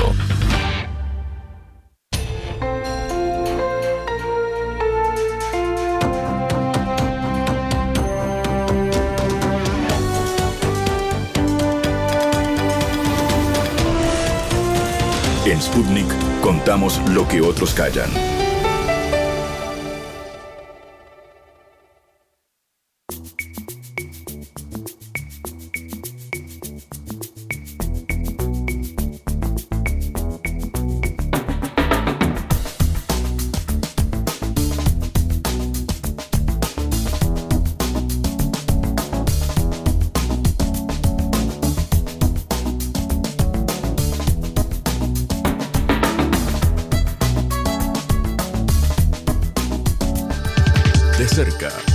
Periodistas de Sputnik comentan la vida social y política de su país.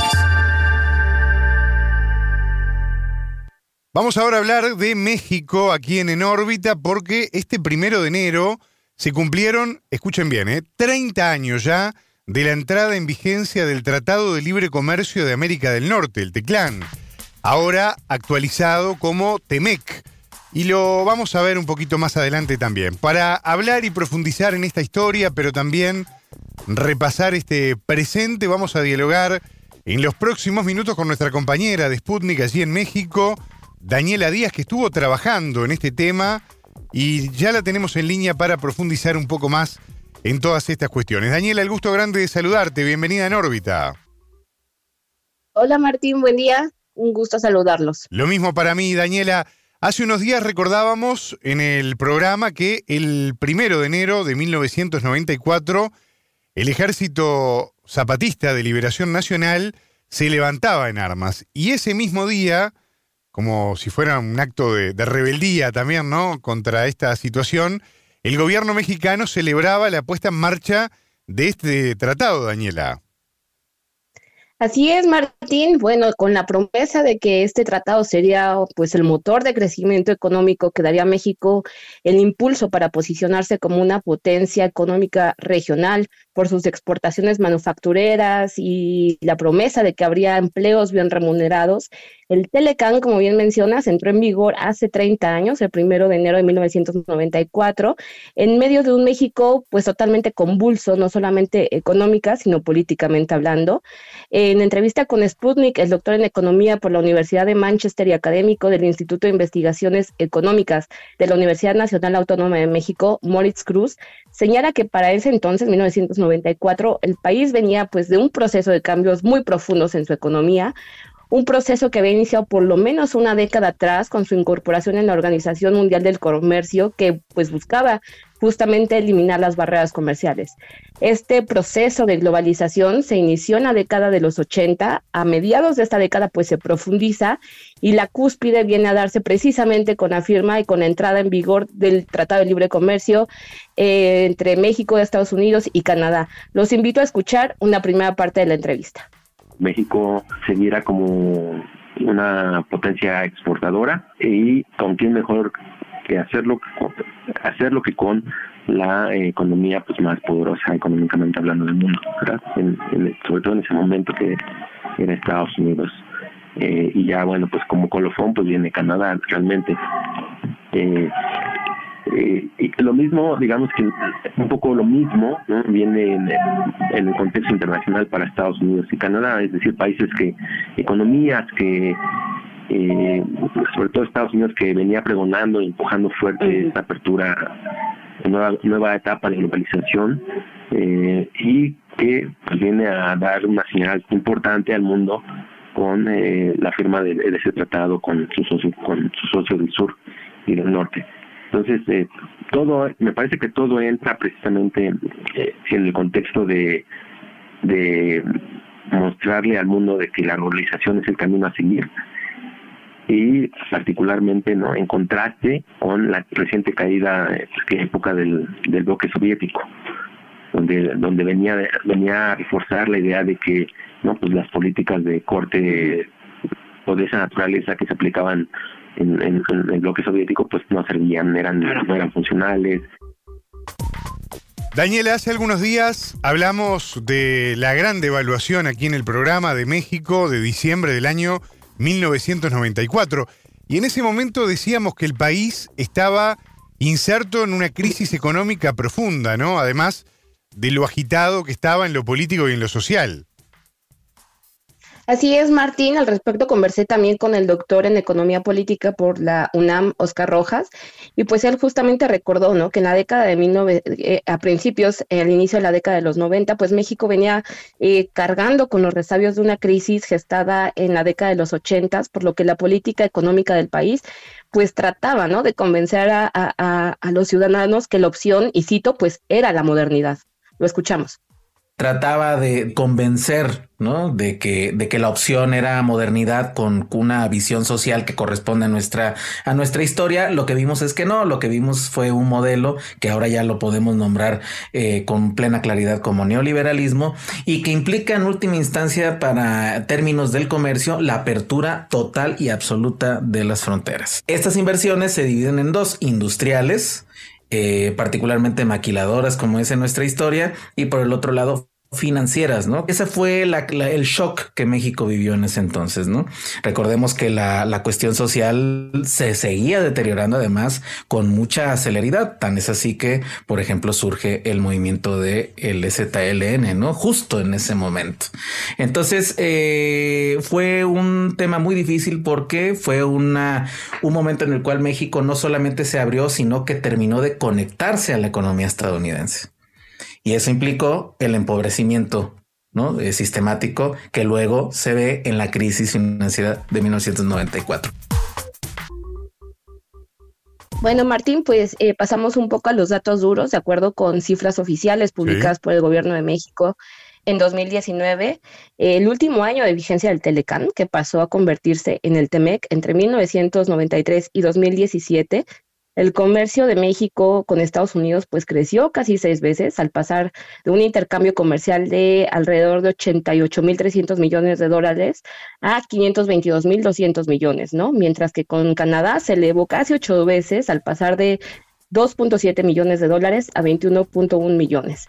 Hasta septiembre de 2023, México se consolidó como el primer socio comercial de Estados Unidos al representar más del 15% del total de intercambios estadounidenses de mercancías con el mundo, de acuerdo con datos de la Oficina del Censo de Estados Unidos. Y pues bueno, eh, esto también hay que ponerlo en, perspectiva, ¿no? Aunque las cifras oficiales se podrían interpretar como muy favorecedoras para México, al ser el principal socio comercial de la economía más grande del mundo, para el economista Morris Cruz, el balance del Telecán es de claroscuros, pues a nivel macroeconómico, el país realmente no ha tenido muchos efectos positivos y pues estos, eh, digamos, estas cifras no se ven reflejadas a nivel interno. Lo escuchamos. Yo creo que los grandes ganadores en, general han sido eh, los, sectores exportadores de ambos países, o sea, un grupo muy selecto. Y el resto de los de las economías, el resto de la economía pues no, no, ha sido realmente beneficiaria de este proceso. si acaso como consumidores, ¿no? Pues, obviamente este acceso a mayor bienes y servicios, pero eh, pues, a costa de a veces de la pérdida de grandes empleos.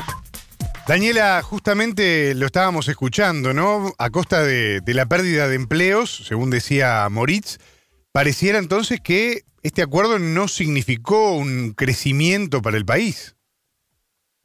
Así es, Martín, eh, de acuerdo con el académico, pues el país latinoamericano no ha tenido el eh, crecimiento esperado, ¿no? Pese a todo este proceso de apertura comercial y pues de un gran auge exportador, eh, México, digamos, pasó a ser un país que exportaba y dependía puramente de su petróleo a exportar bienes manufacturados, lo cual es, digamos, generalmente el principal, ¿no? Logro que se argumenta en términos de este tratado, pues el indicador de que México ha transitado desde su estructura productiva, pues ha logrado estabilizar relativamente a la inflación por periodos largos, etcétera, eh, y pues ha enfrentado las crisis con relativa estabilidad y pues eh, al respecto habla un poco más, habla un poco más Moritz con nosotros, lo escuchamos. Pese a todo este proceso de apertura comercial eh, y de gran auge exportador, en México pues no ha crecido, o ha crecido muy poco, 2% anual aproximadamente. Eh, Así que si lo compara uno contra el crecimiento de la población, pues te dejan un ingreso por persona, ¿no? Sí. Prácticamente nulo. Eh, ha tenido ese, ese, primer efecto. Eh, sí puedes hablar de un auge exportador, pero eh, eh con eh, de puros productos de manufacturados, digo ensamblados, ¿no? con mano de obra con insumos importados y mano, mano de obra barata. O sea, realmente México se ha convertido en un exportador, de, ensamblador, eh, que eh, se refleja, eh, bueno, o eso explica en gran medida este por qué la economía no crece como el sector externo, en su conjunto no crece con el sector externo, explica los bajos salarios del sector y explica el, el, aún estancamiento económico, de desarrollo económico de México. Y bueno, también el doctor en economía política por la UNAM, Oscar Rojas, se refirió al impacto negativo del tratado para el país. Lo escuchamos. Por supuesto que hubo una destrucción del campo mexicano, pero también hubo una destrucción de la independencia para generar políticas autónomas, ¿no? Entonces, el neoliberalismo, ese fue otro de sus puntos, ¿no? Sistemáticamente tomar decisiones económicas que benefician al que invierte, no al que recibe la inversión. Entonces, pues eso fue o ha significado eh, todo un modelo industrializado, o mejor dicho, yo diría semi-industrializado, ¿Por qué? Porque industrializado es cuando tú estás también como país obteniendo nueva tecnología y nuevos conocimientos. Y acá con las maquiladoras no hubo transferencia de tecnología y simplemente se estaba aprovechando de los del paraíso fiscal de facto que, que, representa México, la geolocalización de México al estar justo al sur de la principal economía del mundo hasta ese entonces. y tercero, pues todo el impacto social, ¿no? No, no olvidemos las muertas de Juárez, que es una consecuencia de ese modelo de economía, eh, pues digamos, buitre, ¿no? Porque llega y, y empieza a arrancar la riqueza colectiva. Entonces, todo este, este primer tramo ha sido sin duda de una afectación terrible. Además, lo que comentábamos, ¿no? Que tú, tú en los procesos económicos puedes ir tomando previsiones, planificar si te va a hacer falta algo, ¿no? Eh, este, para poder recibir la inversión.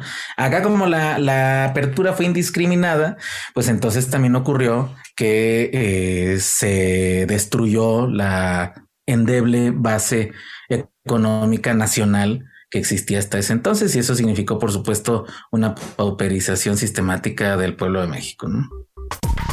Daniela, y nos venimos un poco más al presente, ¿no? Porque el TLCAN fue revisado, discutido y ratificado bajo un nuevo nombre, ¿no? El tratado entre México, Estados Unidos y Canadá, conocido como TEMEC, que entró en vigor en julio, si no me falla la memoria, de 2020. ¿Hay fecha para que sea revisado?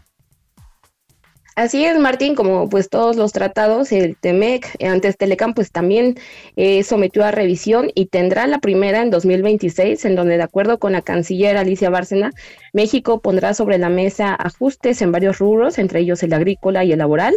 Eh, sin embargo, pues el tratado sigue siendo válido hasta 2036.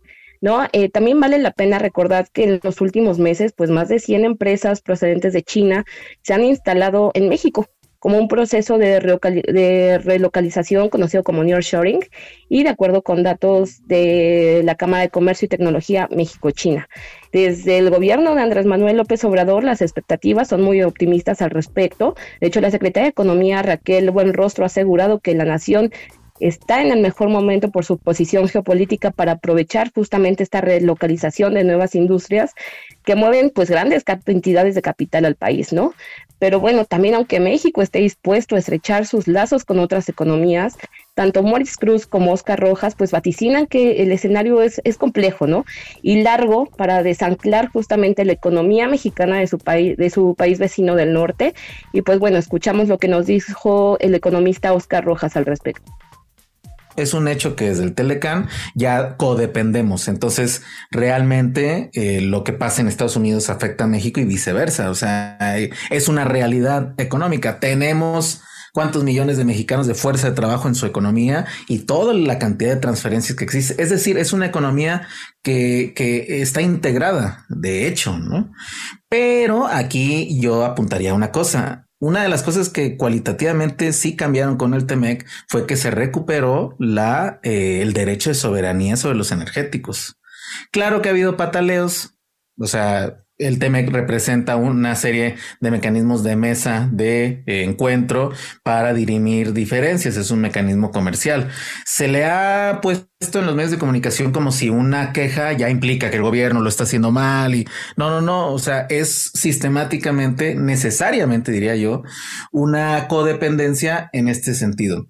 Pero ojo, ya no es como lo que describíamos en tiempos del Telecan, simplemente que fue la, tomar ventaja sobre la economía nacional, sino que ahora, por ejemplo, en este caso, pues López Obrador logró que prevaleciera como un criterio general. Es decir, una cosa que es que te quejes, que te quejes y otra cosa es que, que te den la razón en la querella, ¿no? Y aquí el caso ha sido que México de forma contundente en el TEMEC eh, no solamente recupera, sino fortalece la noción de autonomía energética con respecto a la principal fuerza hegemónica de la región. Bueno, Daniela Díaz, periodista de Sputnik allí en México, gracias por estos minutos, muy interesante esta parte importante de la historia reciente que nos trajiste aquí a la mesa y vamos a seguir en contacto contigo en estos días. Un fuerte abrazo. Un abrazo Martín, hasta la próxima. Con lupa, una mirada a la vida social y política de la región.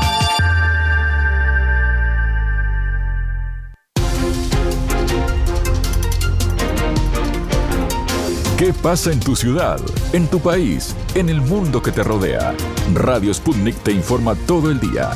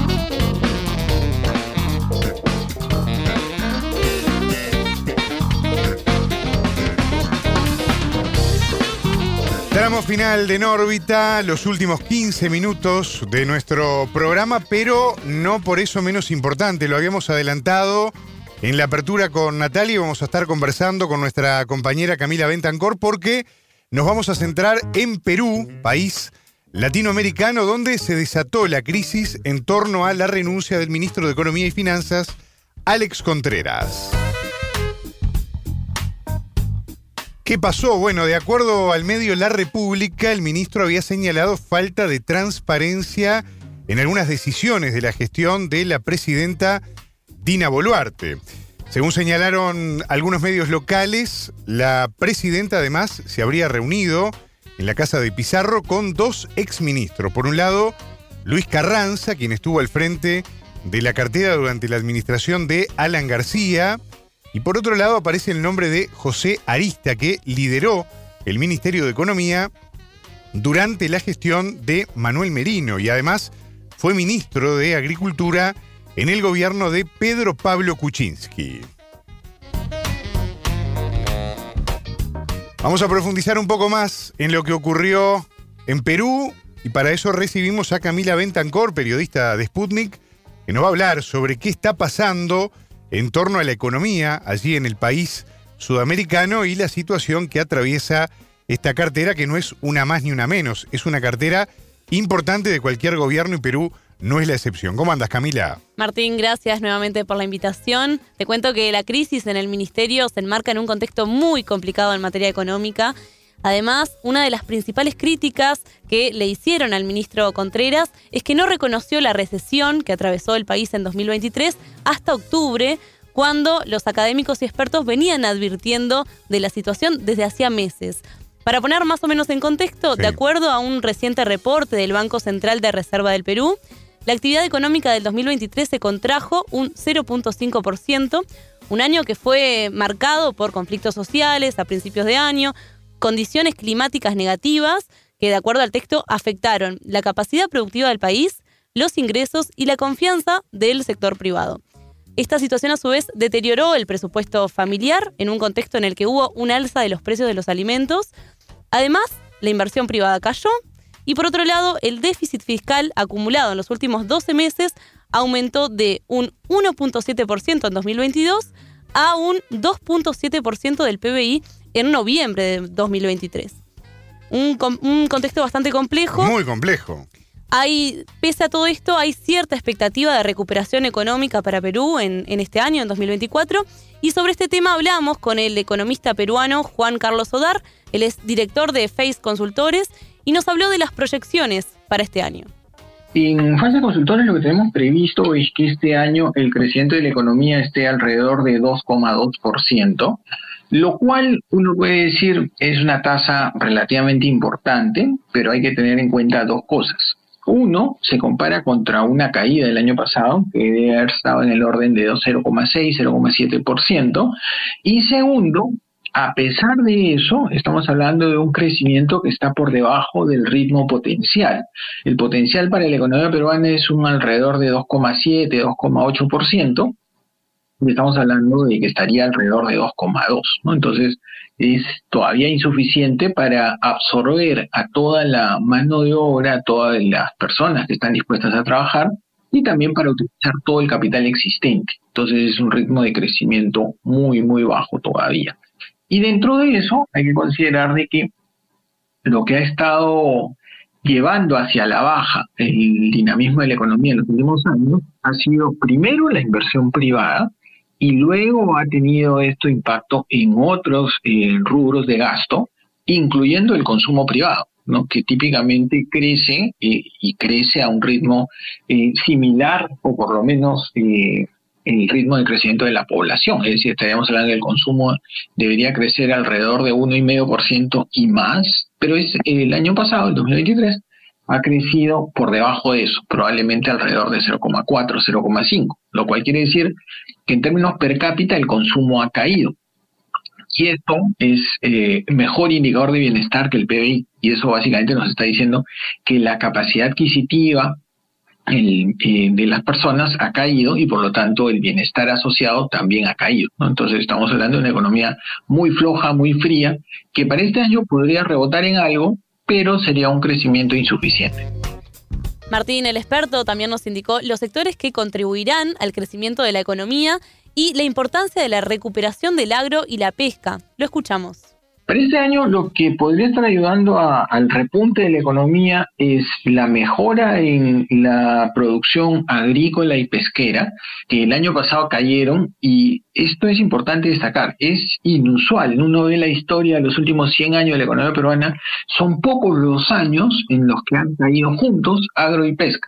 Y generalmente esto se ha debido a eh, episodios muy fuertes del fenómeno del niño cosa que en principio no fue declarada el año pasado y aún así cayeron agro y pesca juntos. Entonces, estos deberían recuperarse y ayudar a una mejora también en lo que es manufactura primaria.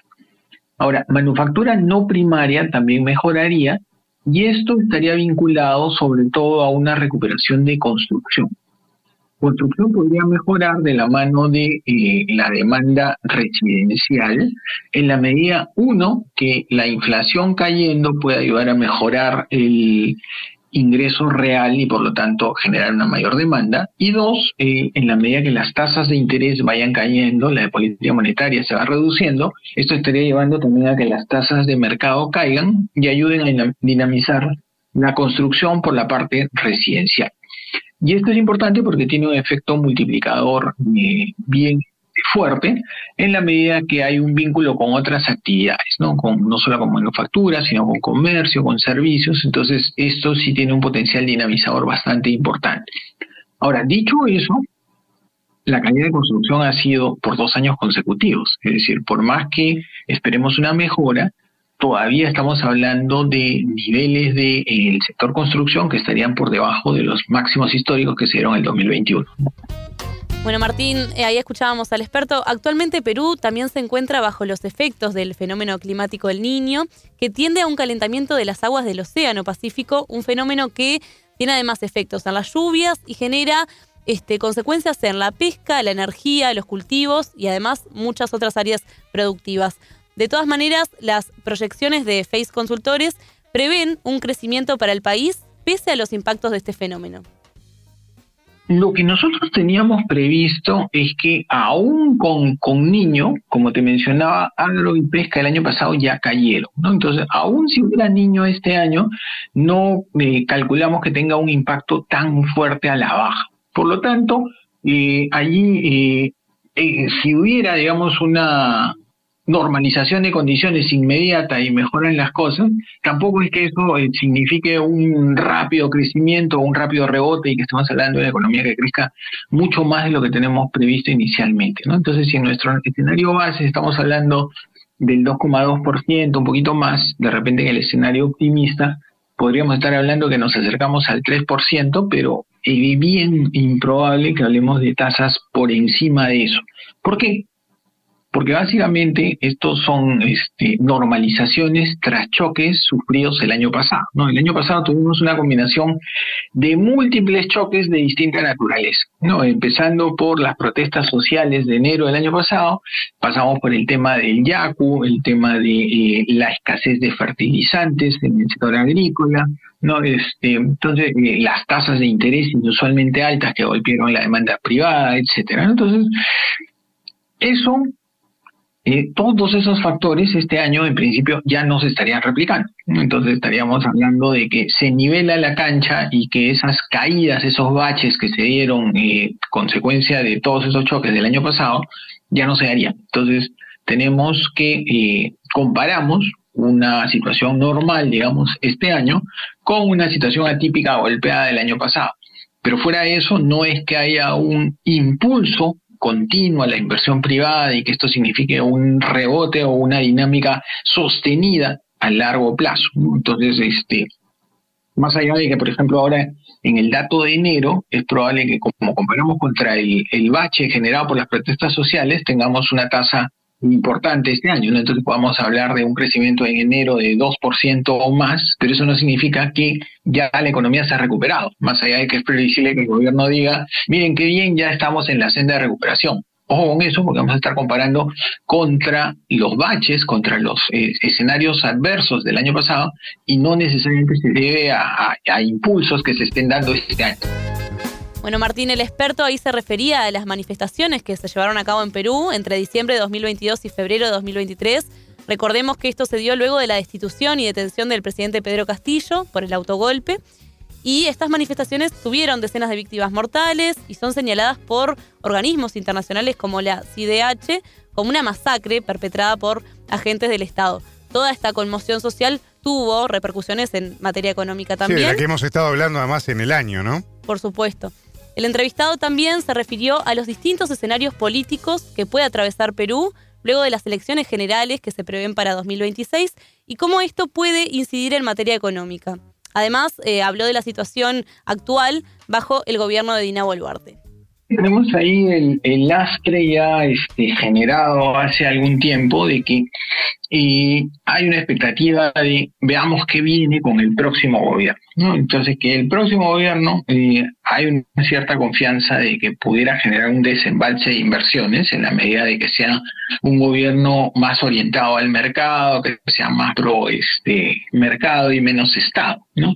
Sin embargo, hay un problema ahí que creo que es importante notar. ¿no? Nosotros ya hemos tenido ya desde el la elección del, presidente Kuczynski en el 2016, un presidente en principio pro mercado, pero que no pudo gobernar. ¿no? Entonces, este, finalmente, creo que esa, este, esa mala situación política probablemente dure más allá de quién sea el próximo presidente. Si es un presidente pro mercado, probablemente eh, la oposición se lo haga difícil, y si es un presidente pro Estado, no va a mejorar la inversión privada en ningún contexto. Entonces, este, yo creo que vamos a estar lamentablemente, consecuencia de este deterioro institucional, enfrentando un bajo periodo de crecimiento a lo largo de varios años. Por lo que se ha visto, no, no hay disposición ni del Ejecutivo a cerrar el Congreso, ni del Congreso a, vetar a la presidenta. Entonces, esa subsistencia de ambos poderes eh, se daría hasta el 2026, año en el cual ya se, tocaba, digamos, desde el principio tener elecciones generales. ¿no? Entonces sería que se complete el gobierno del de presidente Castillo. Yo creo que, que ahí en ese entorno el inversionista mediano ya ha dicho, no hay un clima propicio para la inversión, no es algo que sea favorable para realizar este, nuevas expansiones, pero por lo menos, digamos, la buena noticia, por llamarlo de alguna manera, es eh, no tenemos un riesgo estatizador inminente, no tenemos un gobierno intervencionista, no, no tenemos ese sesgo nacionalista que, que podía haber tenido el presidente Castillo. Entonces, en ese sentido, podríamos decir, hemos salido del peor de los escenarios pero tampoco estamos en una senda de recuperación continua. Entonces, estábamos en un equilibrio malo, ahora estamos en un equilibrio menos malo, eh, a la espera de lo que venga, este, como te digo, aún así no considero que, que signifique la, la solución a los problemas, sino que la inestabilidad probablemente se perpetúe.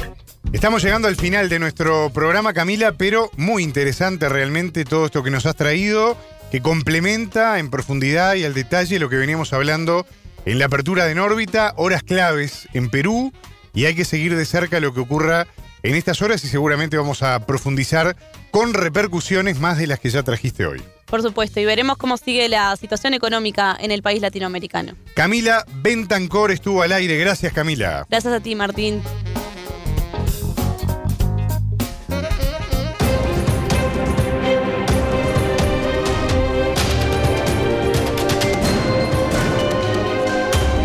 Radio Sputnik. Contamos lo que otros callan.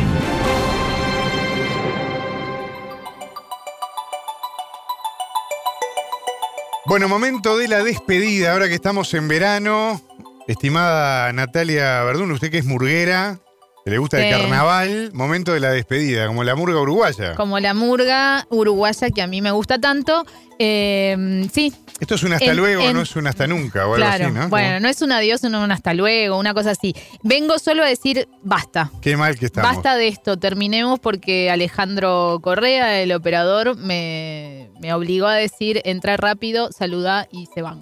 Bueno, en caso de emergencia, rompa el vidrio, como Sí. dice el pegotín. Porque hemos tenido mucha cosa, Martín, hoy mucho material y mañana tenemos más, entonces, bueno, llegó la hora en serio de, de despedirnos. Mañana no, ya se le rompió el calendario. Usted que tiene un problema temporal. Hoy es viernes. Ah, puede ser. Sí, sí, sí, se nos terminó el programa, se nos terminó el la primera de enero, semana de enero. Me, claro, me trastocó la semana. Exactamente. Bueno, nos vamos. Buen fin de semana para todos. Un abrazo grande y los esperamos el próximo lunes a las 7 de la mañana para seguir dando esta vuelta al mundo en 120 minutos aquí en En órbita. Que pasen bien. En órbita.